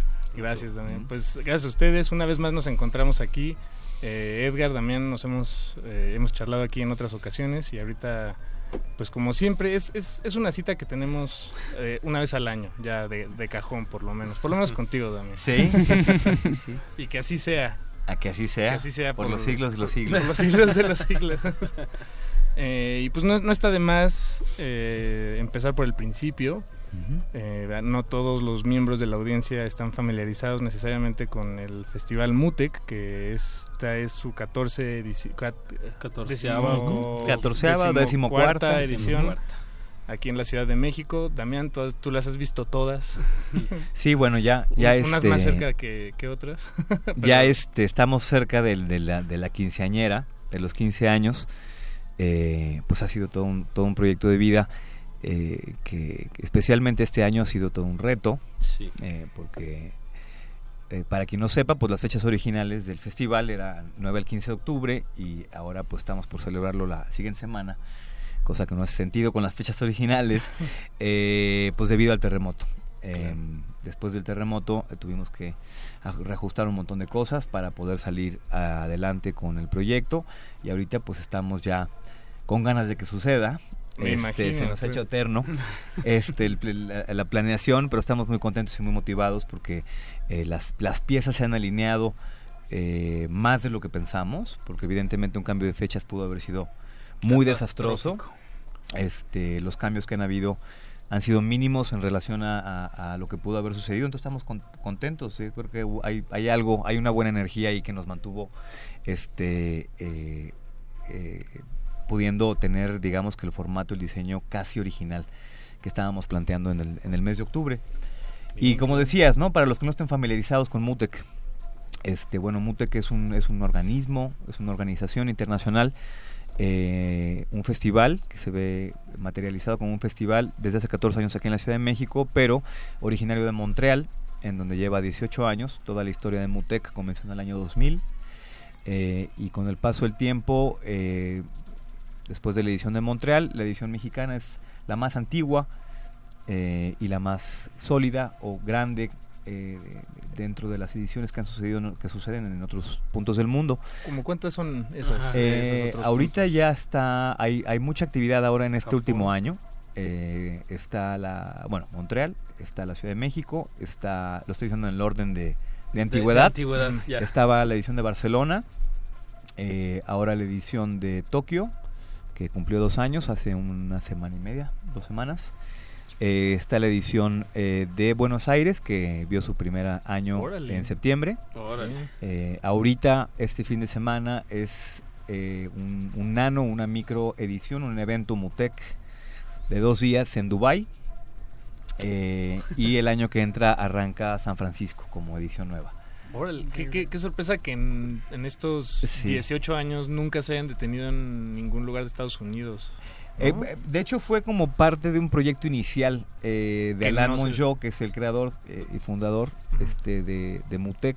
Eh, una de las intenciones era no pasar por Estados Unidos. era, era precisamente hacer un, era hacer un vínculo entre un, un vínculo triangular entre entre Latinoamérica, eh, Canadá y Europa. Entonces la idea original en sus inicios era hacer un punto triangular este entre Berlín, Montreal y Santiago, en Chile. ¿Y, y nunca se, se concretó el de Santiago? Más bien no con, no hubo el seguimiento, o sea, sí se Ah, concretó como un primer acercamiento en el año 2002 y después pues no, la gente los, los encargados no fueron los adecuados. Y luego hubo otro intento en Chile y tampoco fueron los adecuados. Entonces hubieron dos intentos y ya este de alguna forma México tomó eh, la delantera en el proyecto triangular este entre ambas cosas. Pero ahora, pues bueno, ya evidentemente el proyecto se ha, expandido. eh, nuevas, nuevas personas, nuevos promotores se han venido interesando en el desarrollo. Y además también, pues no solamente las ediciones del festival, sino también múltiples colaboraciones con otros festivales amigos del mundo que suceden todos los años, ¿no? Entonces un organismo eh, muy activo, eh, que no para durante todo el año. Es un festival dedicado a las artes digitales, a las artes desarrolladas con tecnología, en donde el principal objetivo es mostrar el arte que existe detrás de la creación. Llámese música electrónica, llámese artes visuales, llámese interdisciplina, llámese eh, nuevas tecnologías eh, aplicadas ahora en nuevas formas.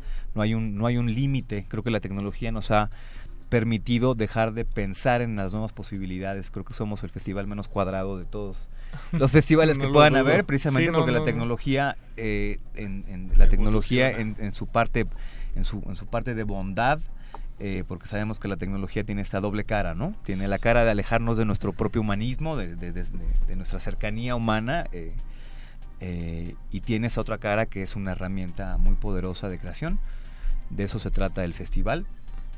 Eh, y bueno, pues durante una vez al año, corre durante una semana entera con múltiples actividades. Hay una narrativa en el diseño de programación que tiene un principio, un clímax y un final, eh, en donde ocurren eh, pues diferentes programaciones, manifestaciones artísticas, programas educativos eh, en diferentes locaciones de la Ciudad de México. Bien, bien. Eh, tocaste un punto que ha sido recurrente últimamente aquí en Cultivo de Ejercicios, nada más un par de veces, sobre la tecnología, si es algo que nosotros empleamos y utilizamos o si nos utiliza a nosotros, ¿no? Y bueno, eh, por, por, lo que dices, eh, creo que es una relación eh, mutua, o, o, por lo menos suceden ambas cosas. Sí, creo que digo, al final del día, como cualquier herramienta, un martillo puede servir para poner un cuadro, para romper una cabeza, ¿no? Claro. Eh, creo que el, el, el, el, uso es, es el que nos hace responsables a nosotros como seres humanos, claro. eh, más allá de echarle la culpa a las herramientas. ¿no? Claro, de acuerdo, de acuerdo. Y decías que es, es un festival en el que podemos ver el arte detrás de los procesos.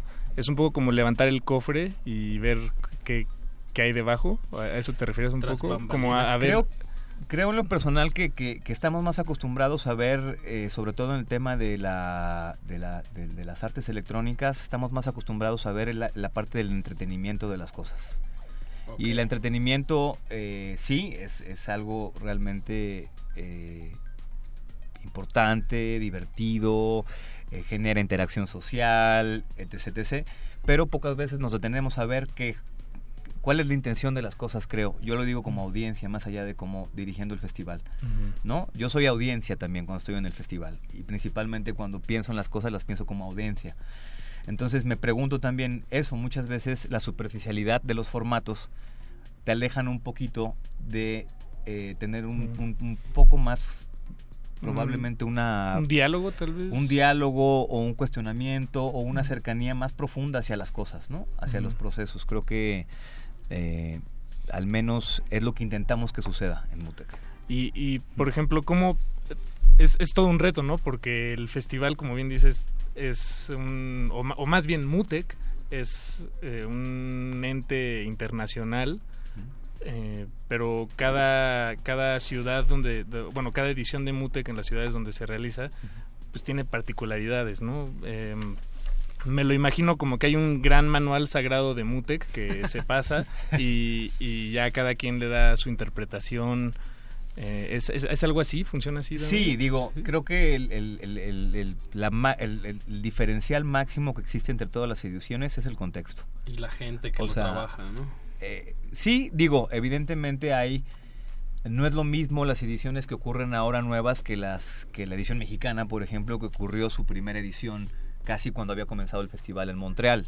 Es decir, uh -huh. el proceso ha sido muy de la mano claro. de crecimiento de ambas ediciones.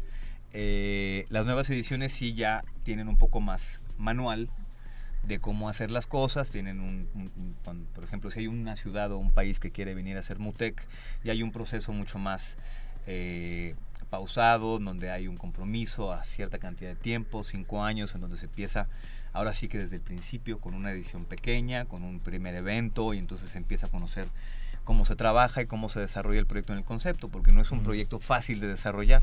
No, Generalmente cuando no ha habido continuidad con proyectos en otras ciudades, otros países, es porque no aguantan el peso del rigor de mantenerlo de pie. Este, precisamente porque no son contenidos, o sea, son contenidos que en mi experiencia personal para que la gente lo sienta suyos o sienta que el festival ya sea una cuestión eh, obligada, entre comillas, un suceso en el que quieran participar anualmente, tiene que haber un reconocimiento del entorno, del sí, ecosistema. Claro, claro, claro, Entonces ese proceso es muy doloso muchas veces, porque eh, tienes que llevar su tiempo por, por todo esto, ¿no? Creo que una de las principales características de, de, de MUTEC como, como evento cultural, como puerta, ha sido precisamente desarrollarse como una marca de descubrimiento, donde la gente viene a descubrir. Y esa es una confianza eh, que nos ha dado la gente pues muy muy única porque nos permite explorar porque nos claro, permite no, estar, no, tener que estar realmente como pensando en qué es lo que le gusta a la gente uh -huh. o cuál es la tendencia de las cosas sino poder irnos de lleno eh, a proponer. eh, a proponer no entonces eso para las ediciones nuevas es un proceso pues que les lleva tiempo no claro, creo que ahora los claro, tiempos son los tiempos de ahora son muy distintos a los tiempos de antes. Claro. Creo que creo que es más fácil porque hay mayor entendimiento, porque existe el internet, porque hay una comunidad mucho más amplia de gente interesada en este tipo de contenidos, ¿no? Pero no deja de ser complejo, ¿no? Claro. Sí. Claro.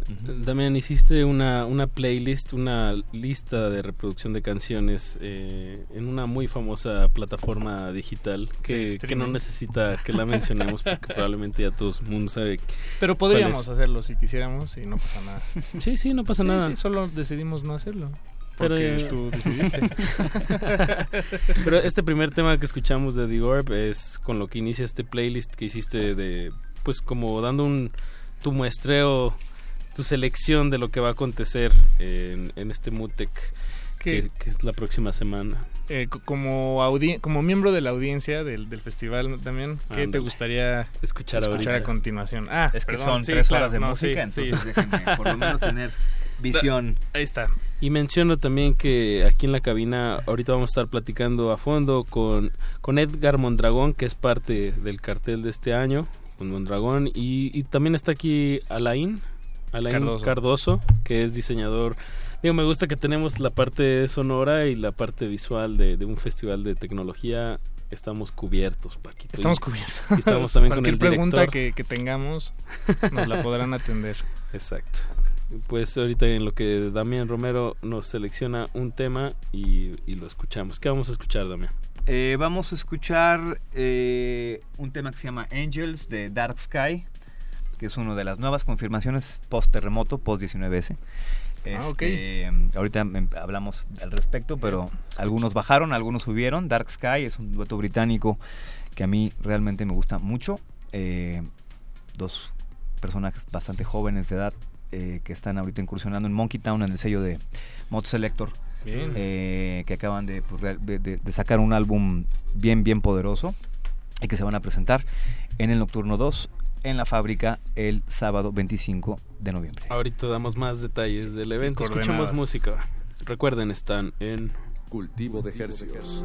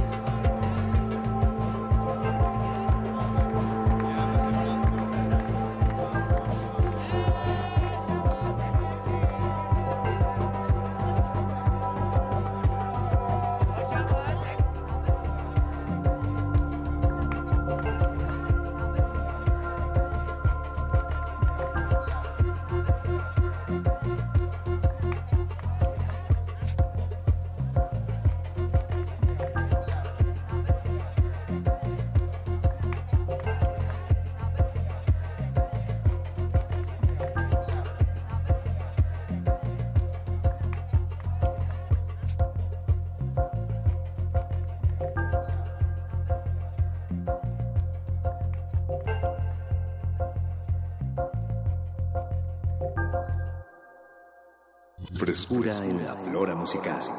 Cultivo de Jercias.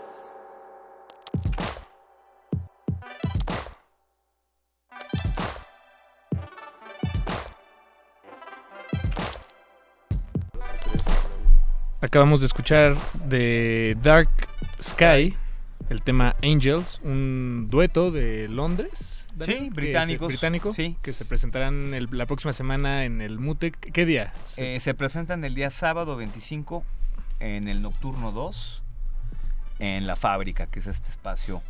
Pues le pusimos la fábrica, porque es una fábrica, eh, de Ah, acero de principios de siglo. Ok. Este, un lugar realmente impresionante. Estamos muy contentos porque es como el lugar que veníamos buscando por años. Eh, un lugar con mucha personalidad, muy amplio. Eh, creo que a diferencia de los años anteriores que hemos hecho los nocturnos en el Fotomuseo Cuatro Caminos, este, algo que sí se va a sentir este año es la comodidad. Mucho Por la amplitud. Bien. ¿no? Un poco la idea no es llenarlo de gente porque le cabe mucha gente, sino que la gente esté muy cómoda. Bien, bien. Eso es muy importante. Bien, Sí. pensado desde la perspectiva de la audiencia, como bien decías Sí, hace unos momentos. sí. me parece Bueno, es que pues eh, la, la verdad es que no, no dejamos de, de aprender. Exacto. ¿Y dónde se encuentra 14 esta años. fábrica? Digo, hay que, hay que ir, Ir localizándola. sí, Sí, esta fábrica se encuentra en un parque industrial este, en Tlanepantla. Eh, está muy eh, fácil de llegar eh, por el segundo piso, está ahí por enfrente de Valle Dorado. Eh, evidentemente, al escoger y al tomar la decisión de, de irnos para allá, número uno es el de llevar la experiencia a otro nivel, eh, principalmente. La intención no es moverse de zona nada más por, traer a la gente de, de- de- de turismo antropológico, este, sino eh, sí eh, encontrar espacios este, interesantes que esos espacios no se encuentran en la zona central generalmente, ¿no? Eh, realmente cuando, cuando, cuando llegamos al lugar y lo vimos dijimos este, este es el lugar. Eh, también mucha suerte porque recibimos apoyo de- de- del, gobierno de Estado. Tlalnepantla, de todo el tema, porque evidentemente estamos haciéndolo bien para que todo el mundo llegue eh, seguro, llegue, llegue de la mejor forma, logísticamente estamos trabajando con live tours, con todo el tema de transportación, evidentemente provocando que la gente no maneje, no porque esté eh, más retirado o no esté más retirado, sino siempre lo hemos hecho, siempre lo hemos empujado, inclusive cuando estamos en el fotomuseo, porque son programas nocturnos. Es decir, la gente bebe, la gente sale bebida eh, y, y no es pues responsable Manejar eh, así. manejar así en la ciudad en donde estemos, ¿no? Pero eh, el, el tema de haber tomado esta decisión va, va de la mano con toda una propuesta logística pro- profesional eh, y, y bien hecha para que la gente tenga la mejor de las experiencias. Bien, que ahora que nos cuentas esto me, me queda todavía más claro lo, lo divertido que es tu trabajo, Damián, porque, bueno, digo, me imagino que a ratos, ¿no? Como, como todo, pero pues yo lo que veo es que para realizar un MUTEC pues, son muchos puntos que tienen que unirse. Uno es eh, escoger el venue o los venues donde se va a realizar el evento, eso implica scouting, Permisos. permisos, eso ya no suena muy divertido. A mí me, me, me gusta la, la, la parte de, de, pues, descubrir nuevos lugares, ver, eh, maquetar, proyectar, imaginar cómo podría aterrizarse algo en un lugar donde nunca has eh, trabajado, ¿no? Sí, es un, hay un montón de retos, es un proceso muy entretenido. eh, realmente Mutec se trata de eso.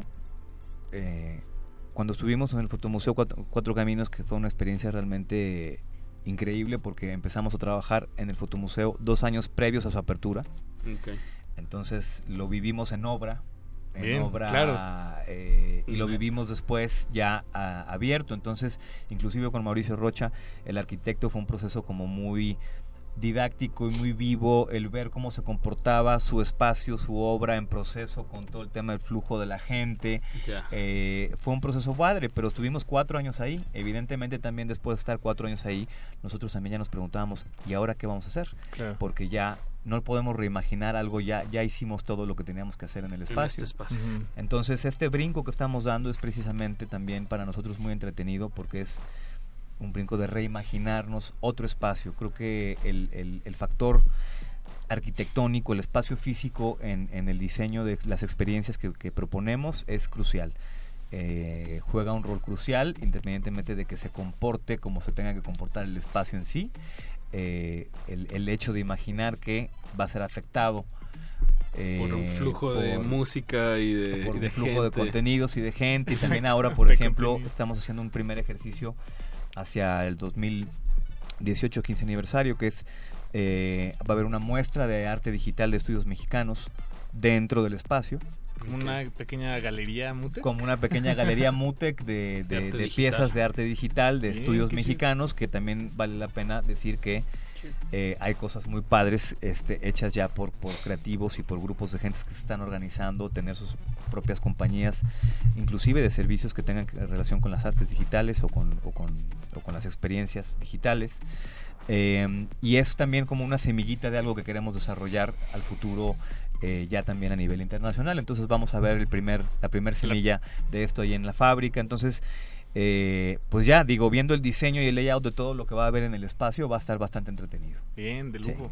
También hay otro punto que eh, Apache, sí, que, que queríamos aquí tratar. Eh, Alain, bienvenido. Eh, eh, te hemos escuchado poco esta noche. Gracias.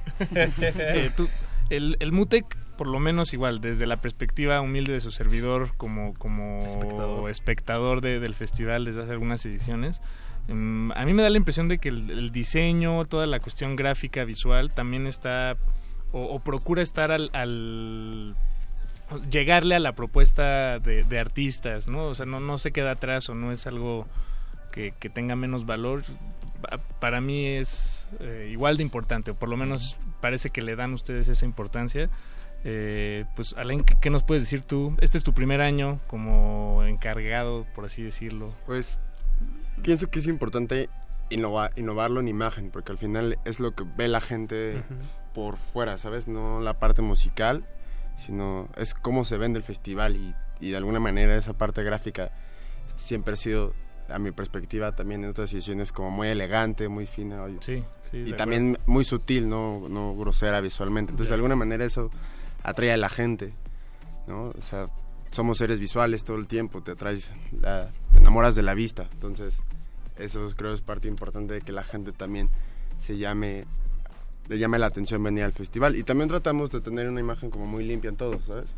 Como una, ima- una- tener una imagen muy limpia en todo, porque funciona. Al final eso a la gente le gusta, lo ve agradable y, Y lo memorable, consume. ¿no? Y Sí. memorable, ¿no? Y en algún punto los carteles se pueden volver piezas de colección porque el diseño es muy bonito, ¿sabes? Sí, sí, de acuerdo.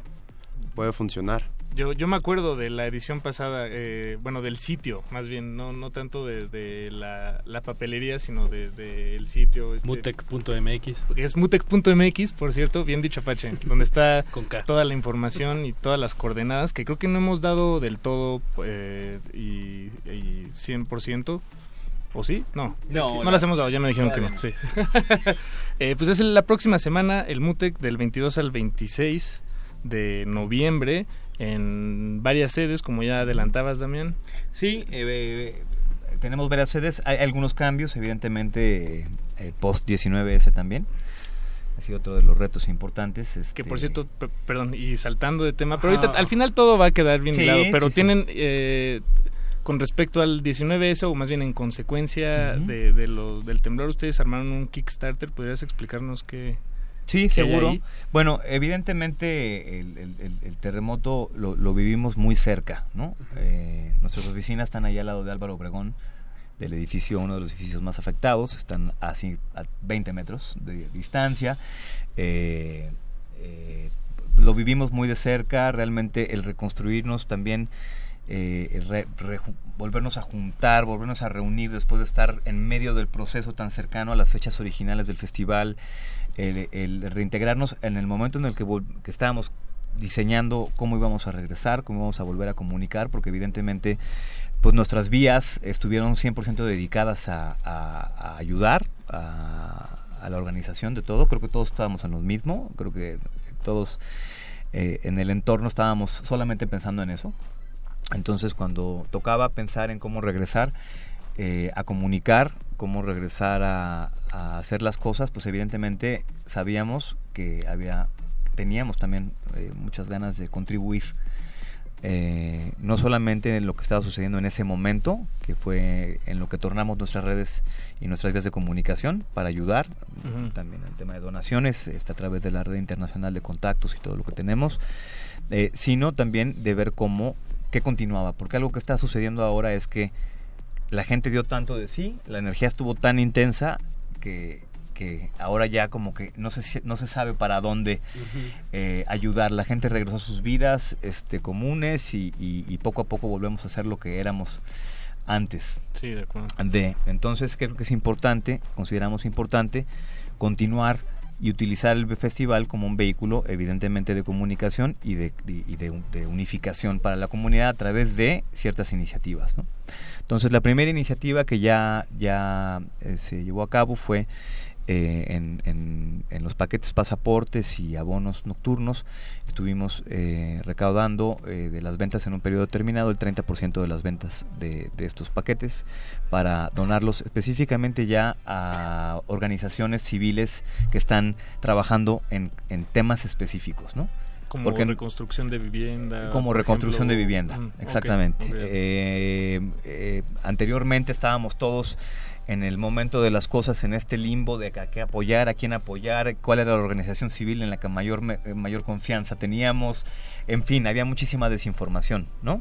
Ahora realmente nos pusimos en la tarea de hablar y de platicar y de, trabajar con, con- gente que, que admiramos y que, que tenemos la confianza y que sabemos que si hay una donación el dinero va a ir a las cosas y que no hay esta Este- esta desconfianza de dónde a dónde irá a parar el dinero. Entonces este nos pusimos a trabajar precisamente con Bioreconstruye este para eh, después de esta primera fase de donación eh, pudiéramos dar una segunda fase en la que pudiéramos ayudar a través del consumo del festival. Y es ahí donde vino la estrategia eh, y la campaña que desarrollamos con Kickstarter, que nos han apoyado muchísimo, no solamente aquí en la versión mexicana de Kickstarter, sino también la versión internacional, Ah, bien. eh, en donde nos pusimos la tarea de diseñar eh, varios eh, beneficios para el asistente, para el consumidor Mutec, no solamente el que va a estar en el festival, sino también a toda la gente que le gusta el Mutec en otros lugares del mundo, porque hicimos una serie de,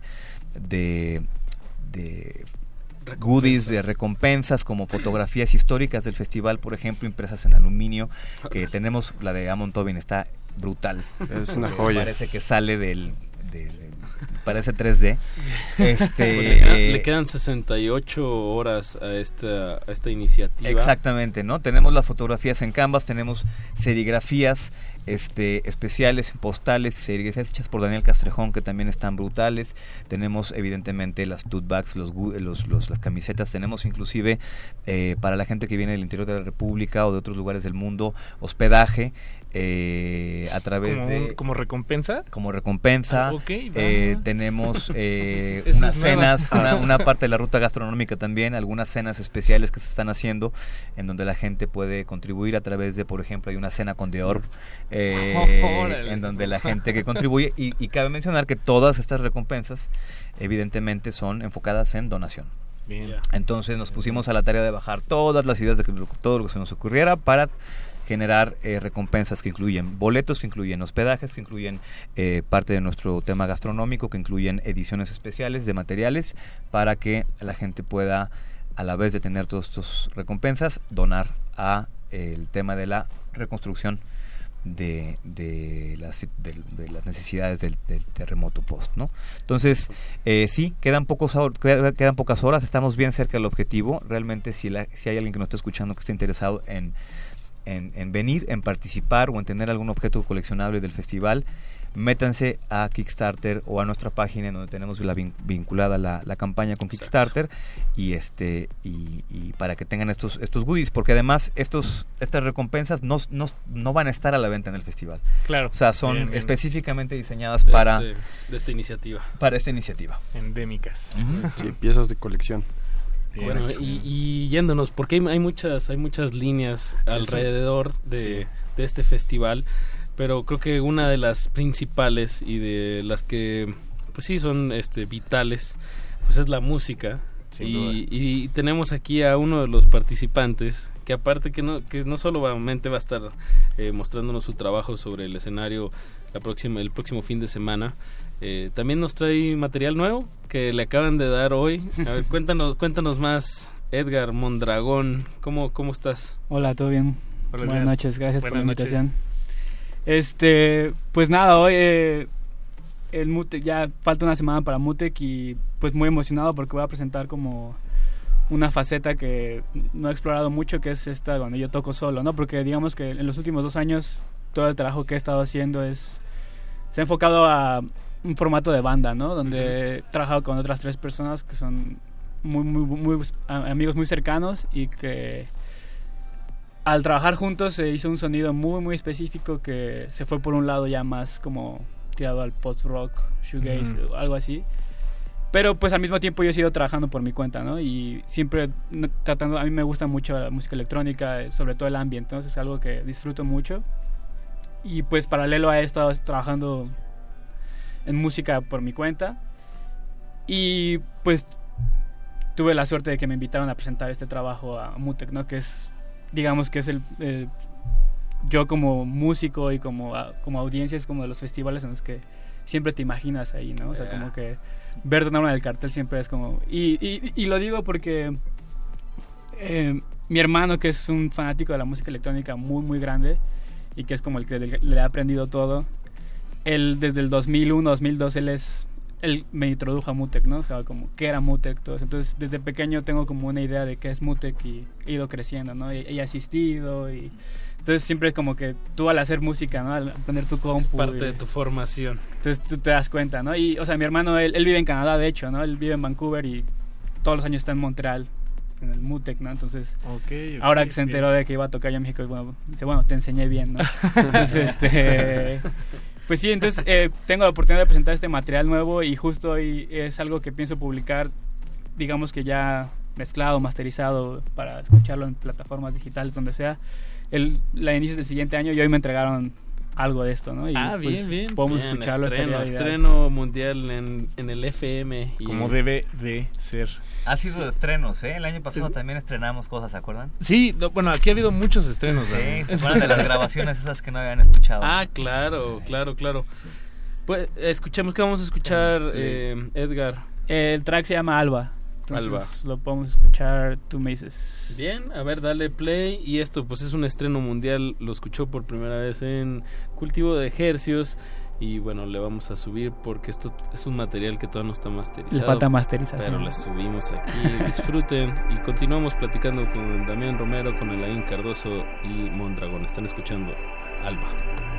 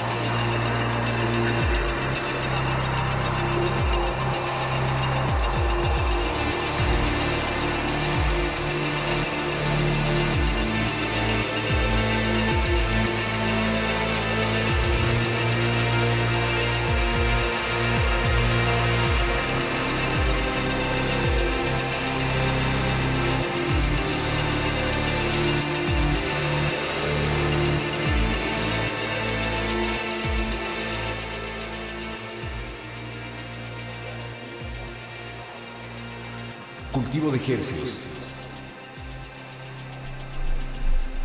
Seguimos escuchando Alba Material, nuevecito recién desempacado a cargo de Mondragón que participa el siguiente fin de semana, el viernes 24 en, Turno en, uno. en- en el MUTEC MX de, de este año, Así es. catorceava y eh, vigésima cuarta edición. Ah, di- No, décima, cuarta, cuarta. décima cuarta que decía vigésima, ¿no? Estamos viejitos, pues no tanto. Pues si les gusta 10 años. Exacto. Eh, pues si les gustan la- las sonoridades que, que aquí suenan, pues dejen, síganlas, síganlas y las llevarán directito hasta el Mutec, por lo menos hasta el viernes, donde tú estarás, Edgar. ¿A qué horas vas, Edgar? Eh, todavía no, no- creo que no he definido todavía el, el horario. Pero pues el chiste es verlo todo. Sí, sí, la idea es llegar de temprano e irse hasta que acabe, ¿no? Porque la, la verdad que sí vale mucho la pena que, que- que se haga así. De hecho, las logísticas de transportación están planeadas para llegar temprano. Es importante que, que lo que estamos haciendo no es no es no es un no es un antro, pues no es un, no es un club eh, para llegar a la una de la mañana de Reven. O sea, hay hay hay hay tres salas simultáneas en el espacio, una sala dedicada completamente a sonidos de baja frecuencia, eh, de eh, relacionados de alguna forma al ambiente, al drone. Eh, eh, inclusive el shoegaze electrónico Mm, Sí, también. eh, que todo tiene ahí como una, un, una, un cruce. Eh, hay otra sala. eh, cada día, el viernes y el sábado, cada sala se va a comportar de manera distinta. Entonces, eh, por ejemplo, la sala principal, la sala grande el viernes será muy distinta a- al, al sábado, ¿no? El sábado Eh, es más bien música... eh, El sábado- Voy a, voy a permitirme el adjetivo Sí. brutal.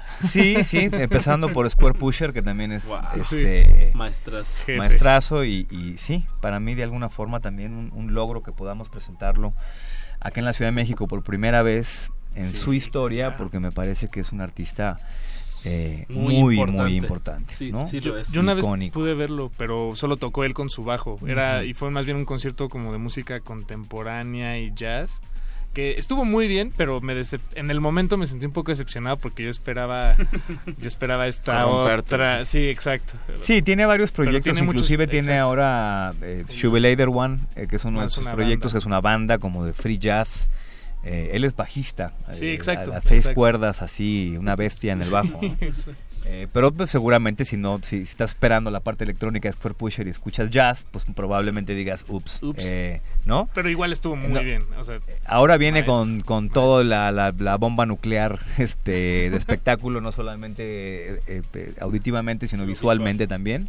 A mí me tocó ver este show en, en el Festival Day for Night ahora en diciembre en, en Houston con Afex Twin. eh, y está brutal el espectáculo, es una bomba nuclear. ¿no? Bien, pues, Entonces, bueno, estamos muy contentos. Y bueno, estábamos hablando de que, claro, eh, la, la, la sintonía o, la, o la- el sentido de esa sala, en particular el día sábado, está ligada a Square Pusher. eh, y de alguna forma le estamos a la gente suavizando o intensificando la experiencia de principio a fin. Bien, qué, goza- qué gozadera. Eh, se, nos, se nos acaba el tiempo, lo, lo lamento mucho. lamento que no dura más este espacio. Pero por los invitamos son- son a... canapés, Paquito, sí, son, son canapés, son canapés.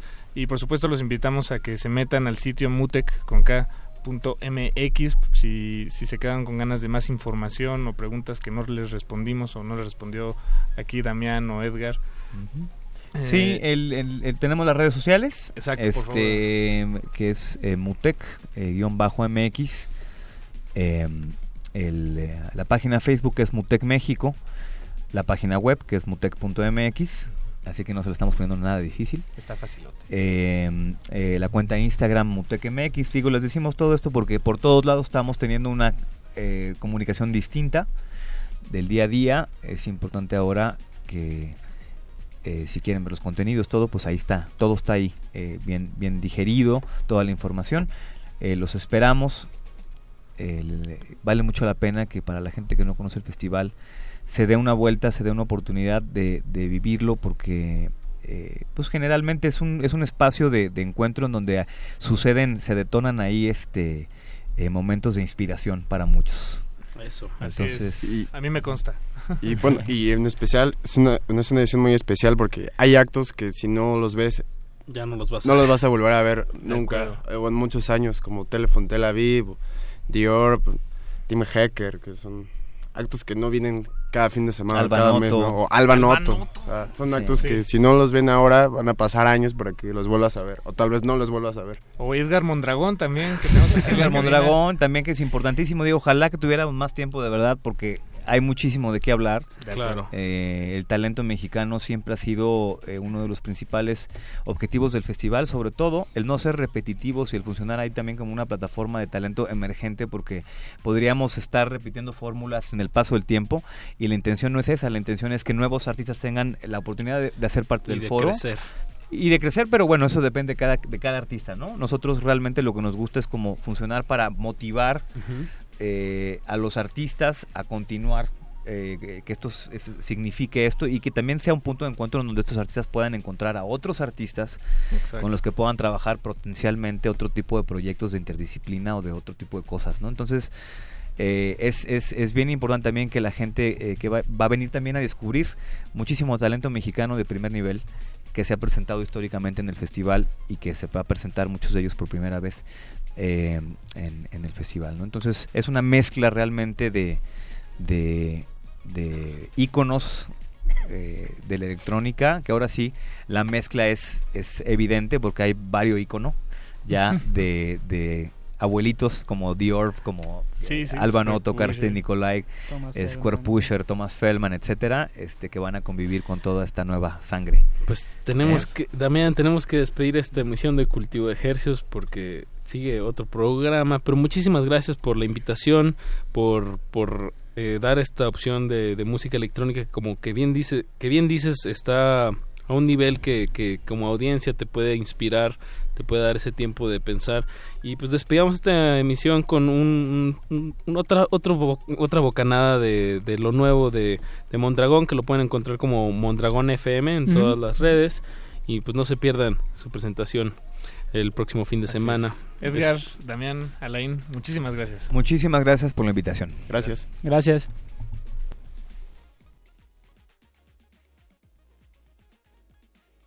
Cultivo de Hercios.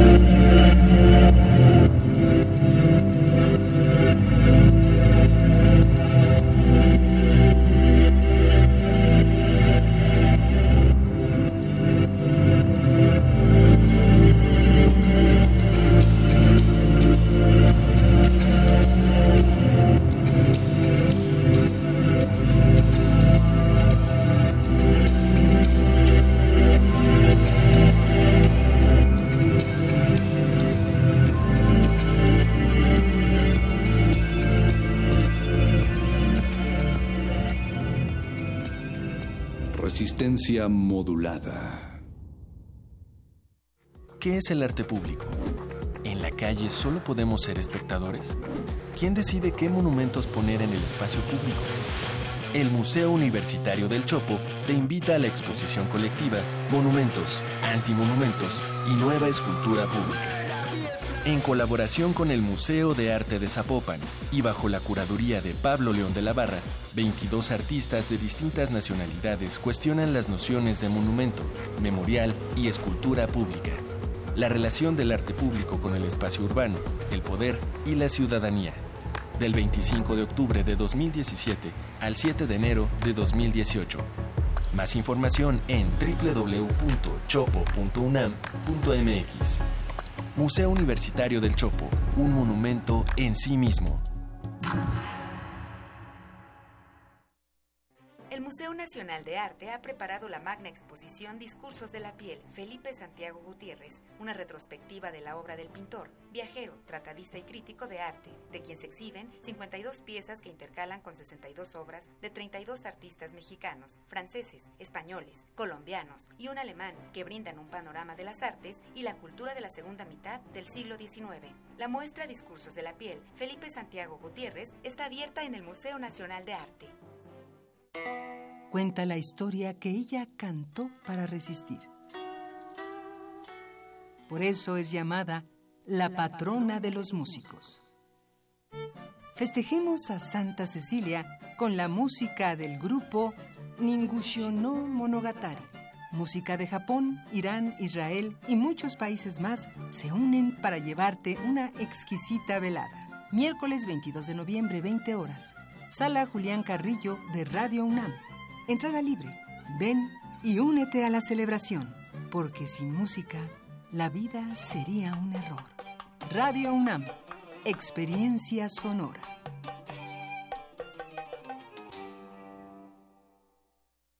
¿Cuántas veces te mueves en un día? ¿En una hora? ¿En un minuto? ¿Dependes de esos movimientos? Sutura una obra de ballet contemporáneo dirigida por Verónica González para un público de adultos y adolescentes. ¿Has visto en escena el Ballet Ensamble de México? Acompáñanos a repensar la relación entre mente y cuerpo todos los sábados de noviembre a la una de la tarde en la sala Julián Carrillo. Adolfo Prieto, 133, Colonia del Valle. Entrada libre. Radio UNAM. Experiencia sonora.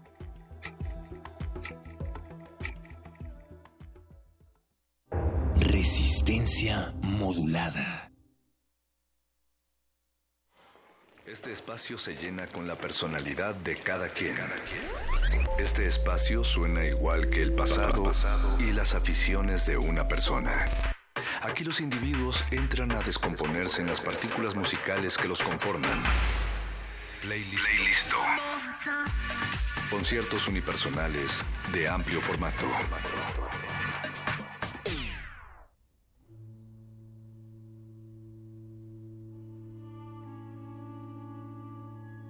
Playlist.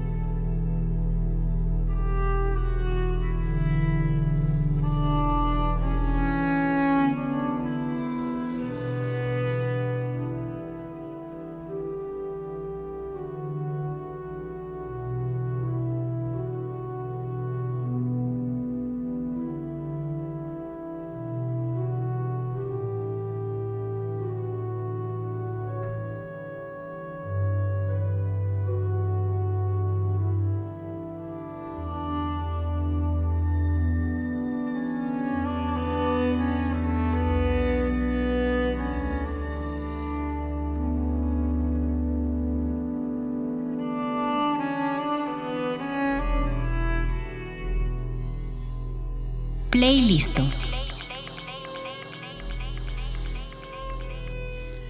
Y en los albores de las 10 de la noche de este lunes, ¿qué, qué lunes es? Ya no sé, estamos en la recta final del, del 2017, lunes 13, lunes 13 de noviembre, tengo que agradecer a nuestro querido productor Eduardo Luis, el chamo de oro, quien, quien me pasó la respuesta. Bienvenidos una vez más a Resistencia Modulada, comenzamos la semana con muy buena música y algo que yo disfruto mucho es esos ejercicios de, de recapitular lo que, lo que nos va dejando el año.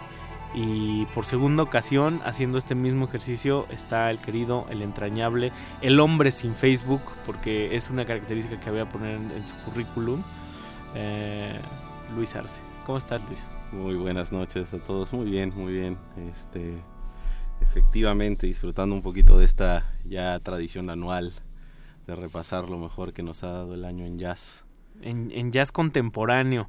Hay gente que le cuesta mucho trabajo seguirle la pista, sobre todo porque pues ahí está el rock en primerísimo plano, ahí están que sus nafis, que sus sonidos este cachaguao, que El sus pop cada vez subiéndole más. la escena electrónica del tecno que está en México en su mejor Está en su mejor momento. Está bien, ¿no? Tú vienes de un viaje de Sí, ese estilo. sí, sí. No sé si todavía me, todavía me bajo o no, o no, o no, pero justo estas frecuencias con las que empezamos eh, son parte de, de esa bella selección y iniciamos con una cosa muy bonita que se oye sumamente europea, Sumamente noruego. noruego. Sumamente noruego. Noruego con- 1982 del álbum Crómola, su quinto disco. Qué bonito nombre, Crómola. Crómola, sí, la verdad es que sí, un, un, un título completamente pensado porque este grupo eh, se formó justo hace 10 años, eh, cuando entre, entre ellos decidieron, como, sabes, empezar a tocar dentro de iglesias,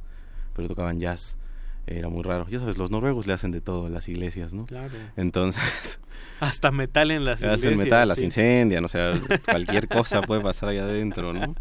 Y justo este álbum, para celebrar su décimo aniversario de 1982, pues lo decidieron grabar dentro de una iglesia, lo que le da ese sonido tan tan espaciado, tan lleno como de cúpulas, así tan tan profundo y a la vez como tan iluminado. Que, uno, que si uno parpadea tantito podría, po- a mí se me podría olvidar que es que es jazz, ¿no? O sea, Sí, claro. porque hay en un, un, un violín Sí, sí, sí. ejecutado De, de una forma pues como más tradicional, más, folk. más a lo clásico, sí, y Claro. además de eso también, la verdad, el resto del disco evoluciona de una forma mucho más, eh, sí, mucho más explosiva, mucho más yacera, ¿no? Pero me, me gustaba mucho esta canción como para abrir un poco el programa porque al final eh, da la sensación de que justo estás inaugurando algo, ¿no? Claro. Y eso pues es como la parte más importante de este asunto, ¿no? Para darle la bienvenida a la gente que anda por allá, por allá escuchándonos. Esa, esa cosa efusiva en una, en una rola que tiene, que lleva por nombre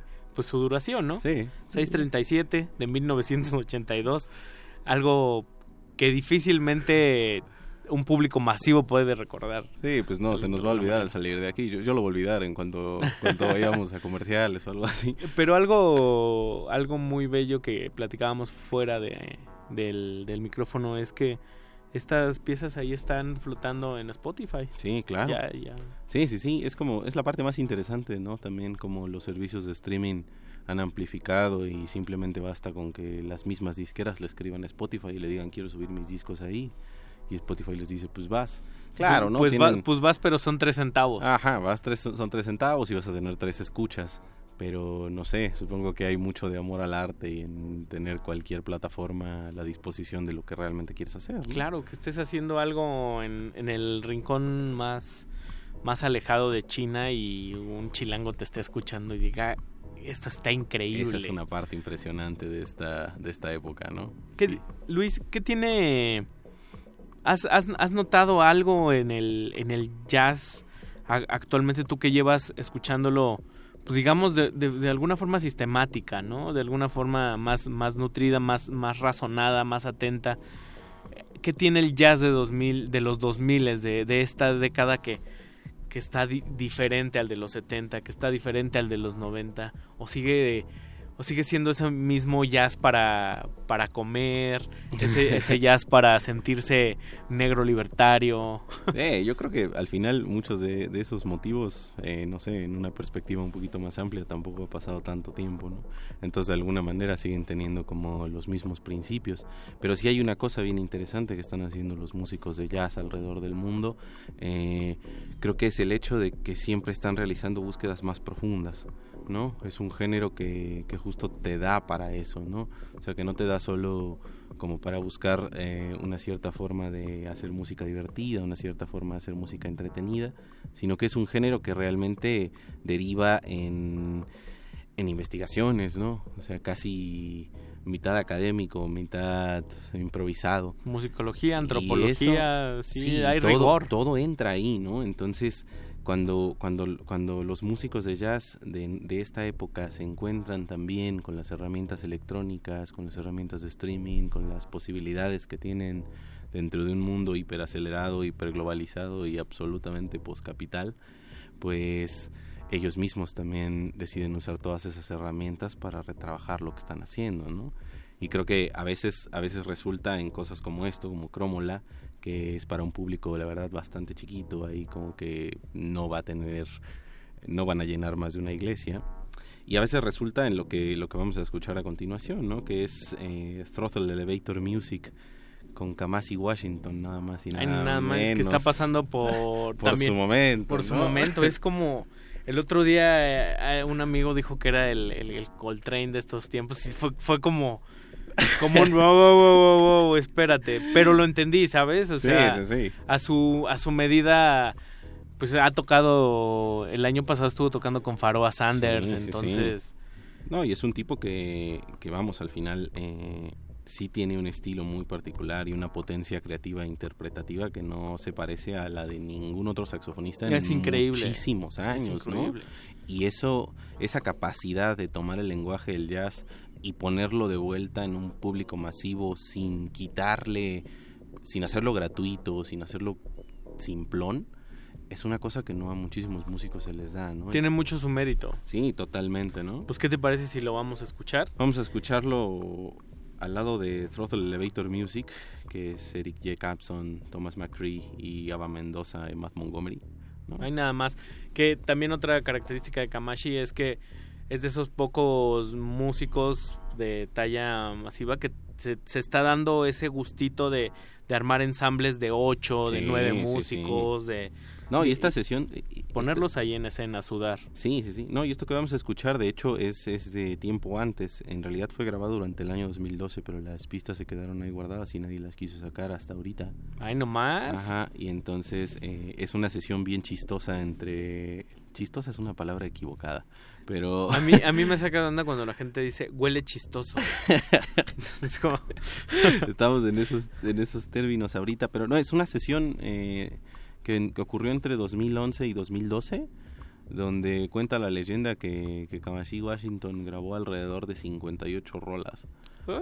So fuck it, esta es una de ellas, ¿no? Pues vámonos ahí y vamos a amarrar con una sorpresita que vamos a platicar regresando. platicar regresando. No se despeguen, síganos en redes sociales, en Twitter estamos como arroba Rmodulada, en Facebook como Resistencia Modulada, escríbanle sus misivas de amor al querido Luis Arce, Amor y Jazz, aquí en Radio Nam. Playlist. Thank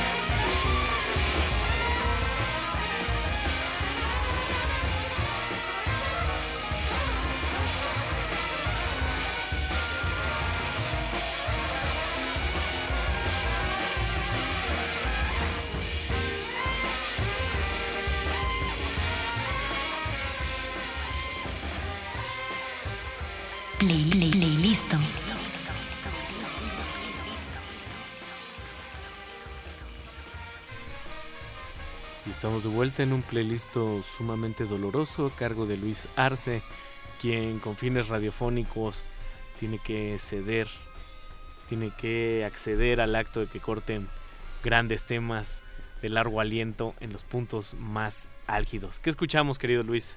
Escuchamos Angles Nine, un conjunto que, como su nombre indica, tiene nueve miembros. Eh, una sección bastante activa de trompeta, corneta, saxofón, saxofón alto, un piano, un vibráfono, que ahorita decíamos no es lo mismo que la marimba. Que la marimba, ni que el xilófono. Una, una, un, obviamente una, una batería y un bajo, ¿no? Eh, Angles Nine y la, la rola se llama Adror, ¿no? que significa vena y que proviene de un álbum que se llama Disappear Behind the Sun lanzado por Clean Fit, Clean Fit que es en este momento una de las disqueras que yo creo que está editando el jazz más interesante que puede escucharse hoy por día. ¿De dónde es este sello? Eh, son de Lisboa, de, De Lisboa, Portugal, de Portugal. Una cosa bien extraña. No solo de fado vive el Ujú, pescador no portugués. solo de fado viven eso, viven también de jazz y de jazz de altísima, altísima Está increíble, calidad. suenan amarradísimos. Eh, Se, se quieren.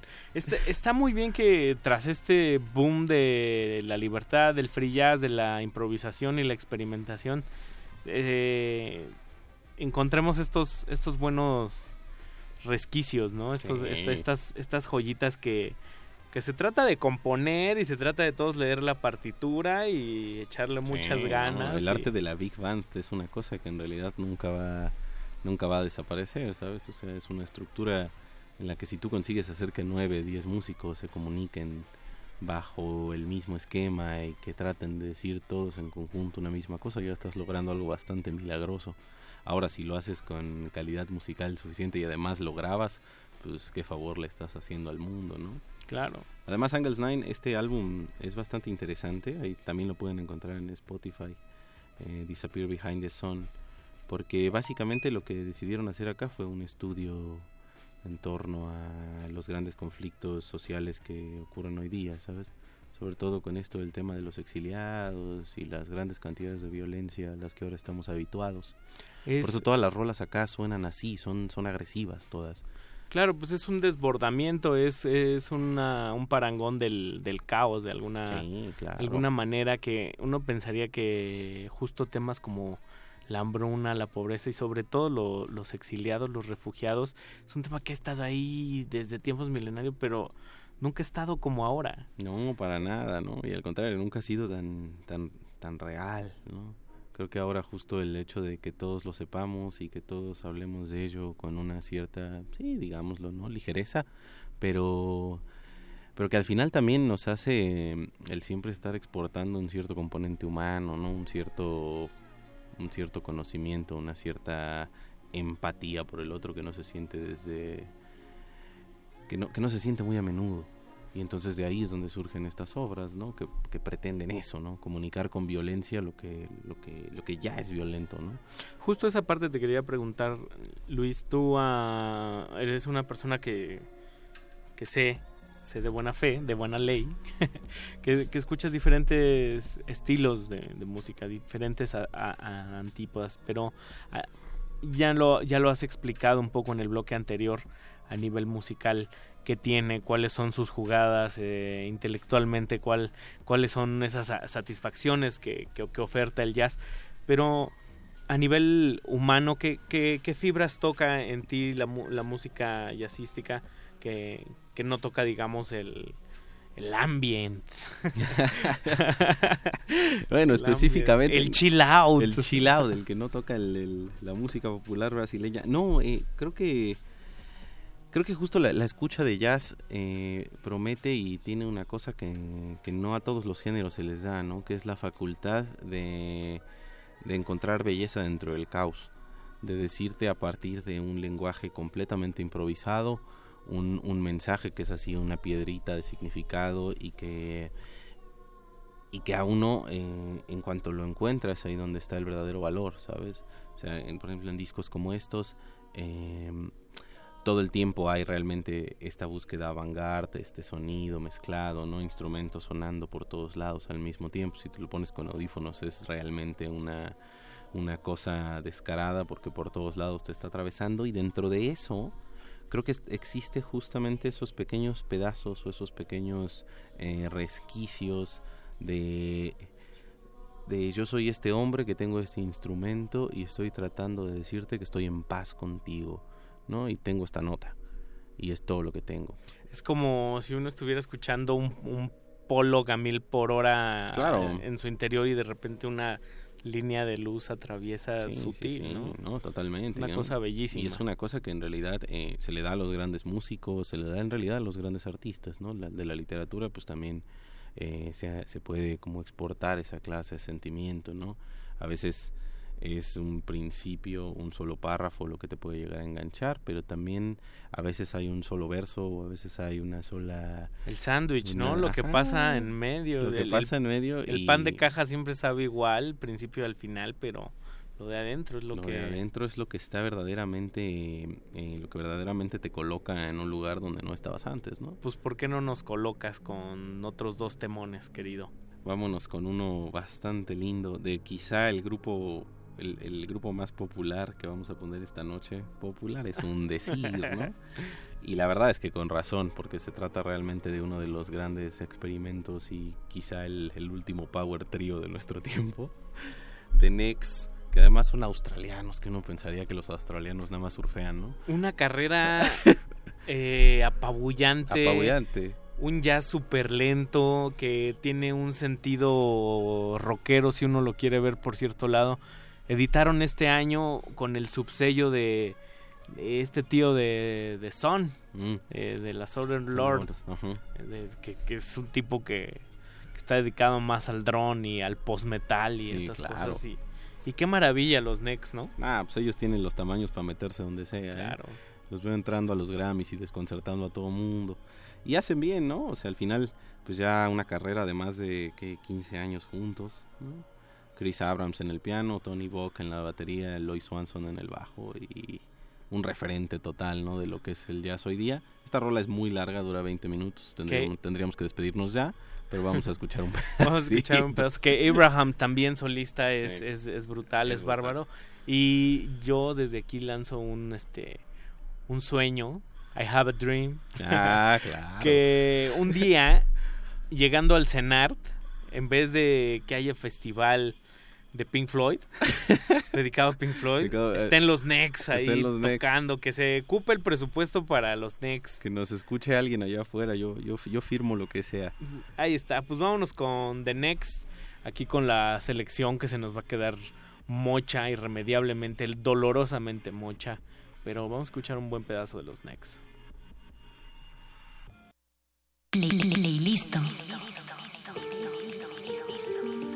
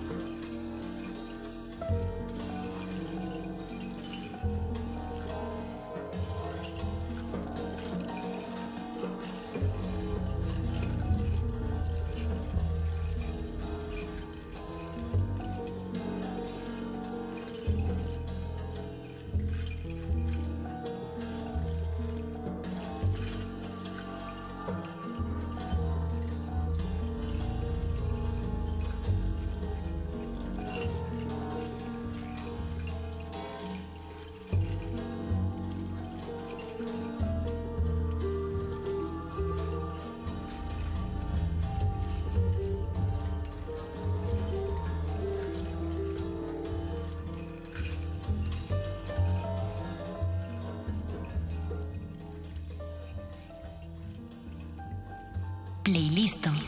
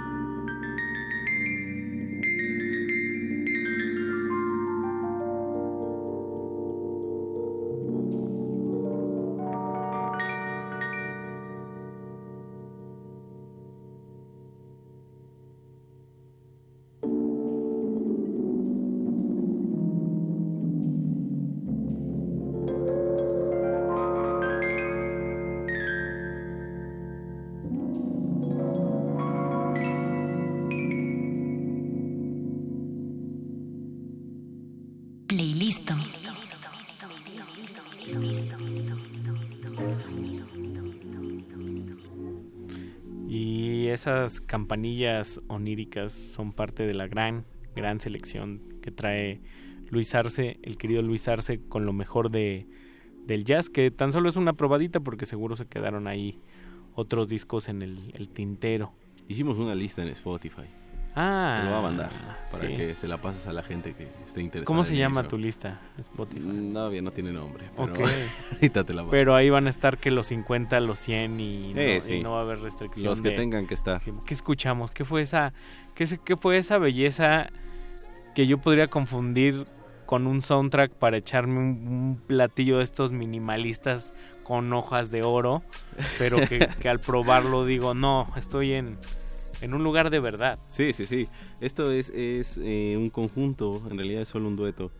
Eh, Will Hampshire en Greg Foth. Greg Foth que es uno de los eh, de los tecladistas, de los pianistas más interesantes que tiene la escena británica y que es más conocido por su trabajo al frente de su, de su, de su grupo, Greg Foth Group. Se nota ahí la Eh, pericia en las manos. ¿no? Sí, sí, sí. No, y es, es un tipo bastante, bastante inspirado cada que entra al estudio a grabar cualquier cosa. Y aquí se juntó con este multiinstrumentista para hacer un disco eh, que lleva por nombre Galaxies Like Grain of Salt. Qué bonito nombre sí, también. sí, Le sí. va- le va a este tipo de cosas, totalmente, claro. sí, ¿no? Y un disco que justo eh, surgió y solo fue publicado en Bandcamp. Editado primero en cassette porque ya sabes cómo somos nosotros. Sí, ahora vamos para atrás. Vamos para atrás. Además que el café, el cassette, dicho sea de paso, se oye feo. Se oye muy mal. Sí. Es un fetiche total. ¿no? Total. Pero bueno, ¿quiénes somos para juzgar los fetiches de otros? Pues ahí nomás.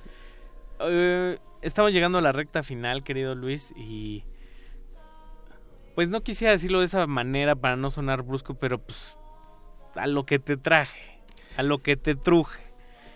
El jefe. El jefe absoluto. El patrón. El amo, el, el- el- el dueño, el genio, el señor. El amo de las quincenas de los de todos los negros. De todas las canchas habidas y por haber dentro del jazz.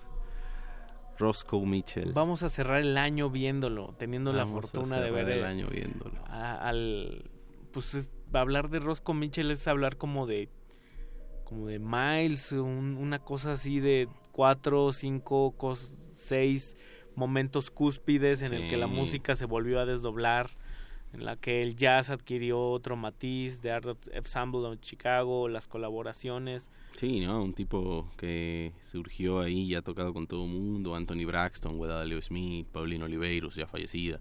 Craig Thorne. Como dices, el Art Ensemble of Chicago, ¿no? Una cosa que él mismo se encargó de, de fundar junto a Lester Bowie, ¿no? Y sin lugar a dudas, uno de los, de los tipos y de las leyendas hoy día presentes, afortunadamente todavía dentro de nuestras vidas.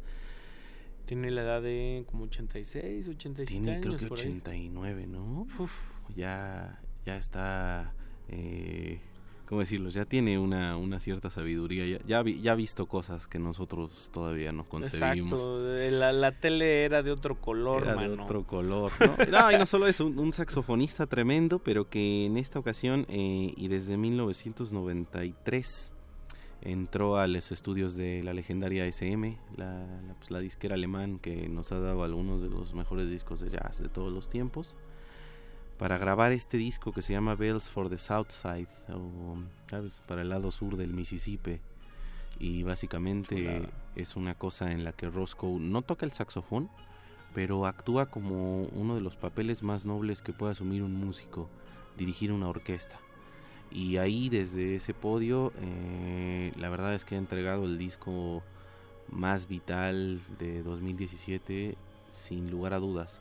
Que Una- además una característica es que siempre le busca dar la vuelta. Sí, sí, sí. O sea, a su a su edad sigue tratando de salirse de la zona de confort y eso pues creo que nos sobrarían dedos de la mano si nos pusiéramos a contar qué músicos hacen eso a esta edad. ¿no? Un tipo brillante. No, no cree en la música, cree en el sonido. Y ya partiendo de ahí, pues estamos ante un titán que afortunadamente vamos a poder verlo. Ya no recuerdo la fecha en la que viene, pero... Viene ahí por en algún punto de diciembre En algún punto al de Festival diciembre. Aural, ahí también les pasamos la información. Pues vamos cerrando para poderlo escuchar. Luis, se nos acaba el tiempo y esta es tu casa para un especial de lo mejor del jazz que se viene en 2008.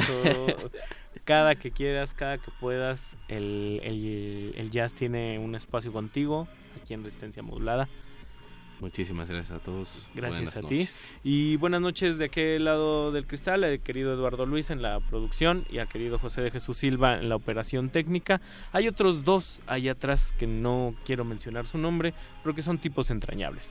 Se despide del micrófono Ricardo Pineda. Luis Arce, ¿con qué nos vamos a despedir? Nos vamos a despedir con Special Aspects of the Sound de Roscoe Mitchell de su disco Bells for the Southside. Hay nada más. Esto fue Playlisto. Buenas noches.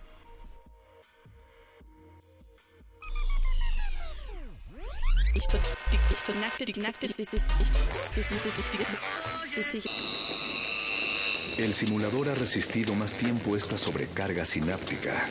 Necesitamos evacuarlo mientras se enfría. Playlisto.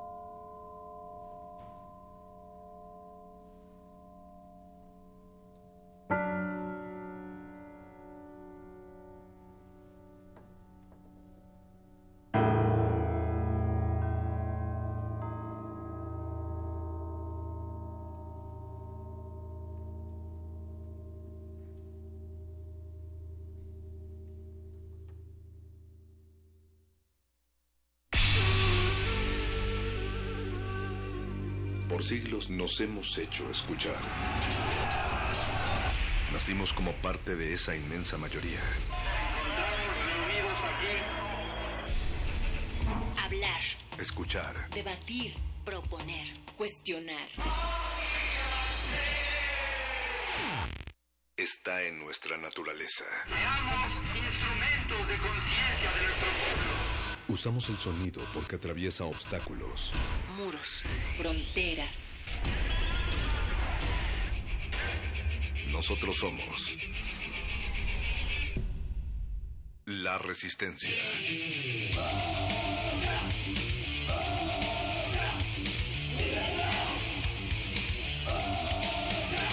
Resistencia modulada.